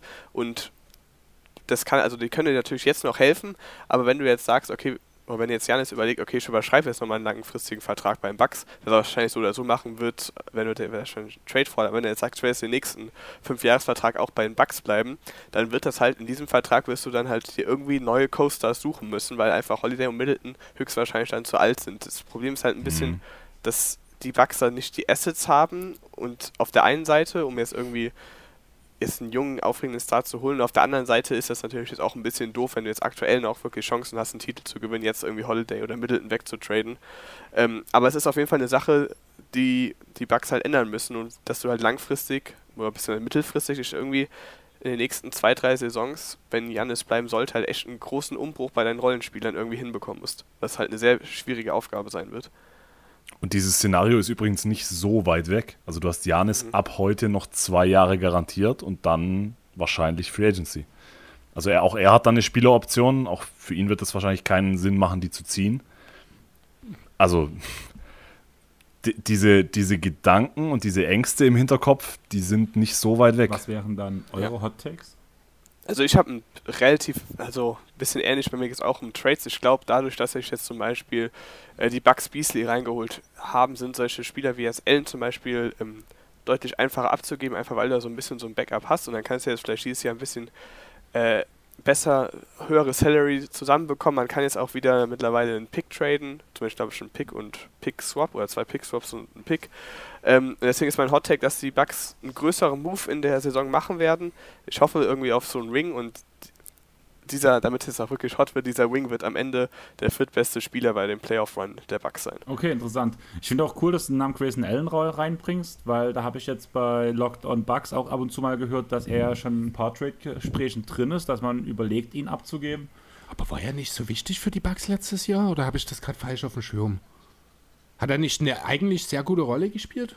Ja, ich, ich glaube, bei Allen ist halt ein bisschen das Ding, also es ist, glaube ich, bei jeder Franchise so, dass halt du gerade bei so Off-Season und wenn die Trade-Deadline näher rückt, kommen dann immer halt wilde Szenarien, wen man jetzt alles traden kann. Und die Bucks haben halt sehr wenig von dieser, ähm, ja, mittelhohen Salary, die du halt irgendwie kombinieren kannst, um jetzt halt einen guten Rollenspieler zu bekommen. Deswegen war halt Allen automatisch wieder drin. Äh, ich bin eigentlich auch, also ich glaube, ich sehe Allen auch positiver als jetzt der Konsens. Ich finde, also ist ein guter Dreierschützer, der ist letztes Jahr oder die letzten Jahre bei den Bucks finde ich auch so einen guten Defender geworden. Also das ist kein Plus-Defender. Ich finde, ihm fehlt halt gerade so ein bisschen die Länge und die guten Hände, um da wirklich jetzt einen Impact zu machen, aber er kann gut vor seinem Gegenspieler bleiben. Ähm, der, wie gesagt, hat einen Drive entwickelt, deswegen finde ich ihn auch einen sehr coolen Spieler, aber er ist halt wahrscheinlich der Spieler, den du abgeben musst, äh, wenn du irgendwie jetzt da ein Upgrade holen kannst, weil einfach du, glaube ich, mit Allen und Porter sind die einzigen, also neben Brook Lopez, die halt irgendwie zwischen jetzt Max und Minimum verdienen. Deswegen taucht er, glaube ich, immer so oft in Gerüchten aus. Und ich finde schon, dass du mit Beast jetzt zumindest vom Spielertyp hast, der so ein bisschen Ellens Aufgaben ersetzen kann, wenn du ihn tradest, traden würdest. Okay. Mein Hot Take ist, dass Janis eine absolute Monster-Saison spielen wird, seinen dritten MVP holt, erstmal Scoring-Champ wird, First Team All-NBA, First Team All-Defense. Und Depoy? Und die Bucks ja, das. Ja, komm, ja, komm warum nicht? Wir ist ein Hot Warum nicht? Weil ich habe ich hab ja, ähnliche Gedanken. Ja, warum nicht? Mir ist warum das nicht? nicht gut genug gewesen. Also ich wollte auch eigentlich so als, als langweiligen Hot Take hätte ich auch gesagt, Janis wird MVP in diesem Jahr. So, das war so mein erster Gedanke. Aber also der, das Heiße an dem Take wäre ja der Scoring Champ, weil das war er noch nie. Und da gibt es den einen oder anderen, der, der da Kandidat wäre. Aber warum nicht? Kommt, dann wird er auch noch Defensive Player of the Year. Äh, und die Bucks werden dementsprechend. Ist es dann relativ egal, was der Rest des Teams macht. Die sind auf einem einigermaßen okayen Niveau und die Bucks werden den besten Rekord der Liga haben. Genau. Ja. Das war genau. ein schön positiver Take. ja, so, ich dachte mal, bei all dem Pessimismus und Trades ja, und also Rebuild, da muss ich jetzt auch, mal ein bisschen. Wie gesagt, Bugs-Sympathien habe ich die auch. Stimmung heben hier gegen Ende. ein sehr schönes Ende so. so kann man das stehen lassen. Wenn das nächstes Jahr so passieren würde, tut mir es ein bisschen leid um die Celtics. Aber trotzdem muss ich sagen, es ist trotzdem noch ein positiver Outcome, als wenn irgendwie solche komischen Sixers dort oben stehen würden. Von daher nehme ich Sagte das. der Clippers-Fan? Nehme ich das gern mit. Kleine, kleiner Spoiler, wenn wir die Clippers-Preview machen, wird mein Hottag eher, eher negativ sein als positiv. Ja, das kennen wir ja schon von dir. Du bist ja eh immer eher der negative Fan, was das angeht. Hast, hast, du bei hast du bei irgendeinem Team, ohne jetzt konkret zu spoilern, einen positiven Hottake? Wahrscheinlich Spurs oder Magic könnte ich mir vorstellen, dass ich da welche habe, die eher ins Positive gehen. Ja. Das ist aber auch einfach, weil das sind, Spurs Hot Take, ja, Victor Wembanyama ist gut. Victor Wembanyama spielt eine ernsthafte Rolle um den Award des Rookie of the Year. Ach komm, mit den, mit den, mit den Hot Takes, die ich bis jetzt gemacht habe, würde ich ja Victor Wembanyama als Bast abstempeln normalerweise. das wäre ein Hot Take, der wäre dann aber wieder nicht mehr positiv. Ich habe ja gerade gesagt, unter den normalen Umständen. Victor Wembanyama spielt nächstes Jahr zusammen mit Harden. Ne, wechselt seine Wurfhand. Und kann auf einmal keine Freiwürfe mehr werfen. Oder schaut sich den Freiwurf von Jeremy Soken ab, diesen einhändigen. Kommt vielleicht ab und zu in der Clippers-Halle vorbei und guckt auch bei Mason Plumlee ein bisschen Bezug. Hm, Da finde ich aber den von Sohen schon spannender, wenn ich ehrlich sein Ja, aber. Mason Plumlee macht, das, macht den Einhändigen von der Dreierlinie. So wie Stephen Adams einziger Dreier in seiner Karriere. Jo, aber ich würde sagen, wir haben es geschafft. Erste Frage, habt ihr noch was? Ich würde gerne noch eine Frage stellen zu den Bugs. Was haben wir denn von Jay Crowder nächstes Jahr zu erwarten? Äh, ich hoffe, also ich hoffe, dass er irgendwie Rotation Minutes bekommt. Ich glaube, also ich glaube schon, dass es halt nicht ganz einfach war für ihn jetzt quasi am Ende ähm, in so ein neues Team reingeworfen zu werden, was sich halt auch schon echt lang kennt und dann sofort in den Playoffs eine große Rolle zu spielen. Ich glaube, der ist ja immer noch 32 oder 33, also sollte eigentlich noch ein paar gute Saisons drin haben. Ähm, ich nehme an, dass er fester Rotation-Spieler ist. Ich hoffe, dass er halt defensiv und offensiv wieder ein bisschen besseren Impact macht und einfach ein guter Rotationsspieler wird. Ich erwarte jetzt nicht, dass er dann irgendwie so auf dem Niveau vom Tucker spielt, aber einfach ein solider Rotationsspieler auch für die Playoffs Jo. sollte man, glaube ich, schon von ihm erwarten. Es ist, ist natürlich jetzt auch, wenn man vielleicht schon mal auf letzte Offseason zurückblickt, schon echt ganz schön schwach gewesen, dass man sich quasi mit die einzigen, die ich mal geholt habe, waren ja quasi Ingles und Crowder. Die haben jetzt beide letzte Saison keinen wirklichen Impact gehabt. Crowder konnte man jetzt zwar fürs Minimum verpflichten, aber das sollte ja auch nicht der Plan sein und Ingles ist weg. Aber Crowder hat jetzt noch eine Chance, sich nochmal zu beweisen. Mu muss er ja auch irgendwie machen, glaube ich, um nochmal wirklich Geld in der NBA zu verdienen. Dann habt ihr beide noch was? Nö, ich bin Ich auch nicht. Nein. wunschlos glücklich. Dann wäre dann wär meine nächste Frage. Lorenzo, wann geht's bei euch wieder los? Ähm, bei uns geht's wieder los. Wissen wir noch nicht genau. Ende September, Anfang Oktober, also schon noch rechtzeitig vor Saisonstart. Wir werden unser äh, ganz eigenes Top 20 Ranking äh, machen, werden wir machen in zwei Teilen. Der Kollege Schubert und ich. Äh, bis dahin bin ich vermutlich bei Jonathan mal zu hören. Ich mache mit Jonathan dieses Jahr die Hawks und Blazers in der Preview. Äh, und ich weiß nicht genau, wann das neue God Next Magazine rauskommt, aber da mache ich auch drei Previews. Äh, Hawks, Blazers und Pistons. Also auch da reine Euphorie, da freue ich mich schon drauf. ähm, aber also ich bin, ich bin bald wieder regelmäßiger zu hören und zu lesen. Und bei dir, Jonathan, die Bugs Preview wahrscheinlich? Ja, ich, also ich werde die Bugs Preview wieder mit Jonathan zusammen, oh, ich weiß nicht, ob er es hostet, aber mit einem von den äh, drei jeden Tag NBA-Jungs machen. Ähm, und sonst halt immer aktiv bei Twitter und auch im jeden Tag NBA Discord zum Beispiel zu, zu finden. Dann würde ich noch sagen, wenn du jetzt schon Twitter angesprochen hast, ihr könnt ja beide nochmal pluggen, wo man euch findet, wie man euch followen kann. Oh Gott, ich, ich glaube, mein Twitter-Handle ist, ich weiß das ehrlich gesagt gar nicht. Jonathan Hammerer, glaube ich. Ja, irgendwie Jonathan ist Hamacher so NBA, also ist glaube ich relativ einfach zu finden. Mein äh, Twitter-Handle ist Ligresti Lorenzo. Da bin ich aber nicht wahnsinnig aktiv, muss ich zugeben. Äh, dann schaut, schaut lieber bei Instagram vorbei. Lorenzo unterstrich underscore, wie auch immer man das nennt. Ligresti. Also, dein Twitter-Handle, Jonathan, ist J. Hammerer NBA. Ja, okay, dann war es das. Ich bin aber auch, also ich bin, ich bin auch nicht mehr so aktiv bei Twitter irgendwie. Also ich, Ja, aber ab und Es zu heißt ja jetzt von dir. X übrigens, ne? Also genau. Oh ja, super. also ich mach ma manchmal mache ich noch was, aber ich habe auch ein bisschen den Spaß daran verloren. Heißt das, wir exen jetzt auch? Oder wir Xen jetzt. wisst ihr, was mich bei, wisst ihr, was mich bei X am meisten aufregt? Das ist ja, das Logo ist ja einfach nur ein schwarzer Hintergrund mit diesem weißen X. Der Hintergrund ist aber nicht nur schwarz, da sind so wie so weiße Farbtupfer drauf. Bei mir zumindest auf dem, auf dem iPhone-Display. Ihr wisst Meinst nicht, du wie oft ich App schon. jetzt das Symbol? Ja, das was meinst App-Symbol, das App-Symbol auf dem Homescreen, ja. Und da Okay. sind so wie so weiße Tupfer drauf. Und ich habe schon so oft versucht, das wegzuwischen, weil ich dachte, es wäre was auf meinem Handy-Display. Da müssen sie noch mal ran bei X. Ja, Ja, ja. Ich fürchte, das ist ein iOS-Thema, denn ich sehe das nicht. okay, das kann sein. Ich hab's aber auch. ja, sieh, das ist schrecklich. Das Hast du ein iPhone, Jonathan? Ja. Ja, dann ist das euer Problem. Was mich am meisten aufregt, ist, wenn du eine Benachrichtigung von X bekommst, dass dieses X, ich denke jedes Mal, es ist eine Spox-Benachrichtigung. Ja, das ist, also ich finde das sehr redundant rein optisch, weil ich bin jetzt auch wirklich schon ein paar Mal äh, auf Twitter gegangen. Nee, ich wollte zu Twitter gehen und bin bei Spox gelandet, weil das ist quasi dasselbe, nur der Unterschied ist, ich glaube, eine rote Linie bei Spox, die noch drin ist oder so. Hm, ungefähr das, genau. Ja. Dann folgt trotzdem noch ein Double Step Back Podcast, weil das hatten wir jetzt, glaube ich, noch nicht mit erwähnt. Überall, wo es Podcasts gibt. Liebend gerne, tut das. Und sonst folgt natürlich uns auch auf Social Media, Instagram, Facebook, Twitter. Auf dem Podcatcher eurer Wahl. Bei Apple Podcasts kann man sowohl uns als auch den Double Step Back Podcast werten, genauso auf Spotify. Und ich würde sagen, wir haben die Sache jetzt geschafft. Beten alle noch eine Runde, dass Terrence Mann nicht in Philadelphia landet. Und da, dahin, tschaußen. Ciao. Tschüss. Ciao, ciao.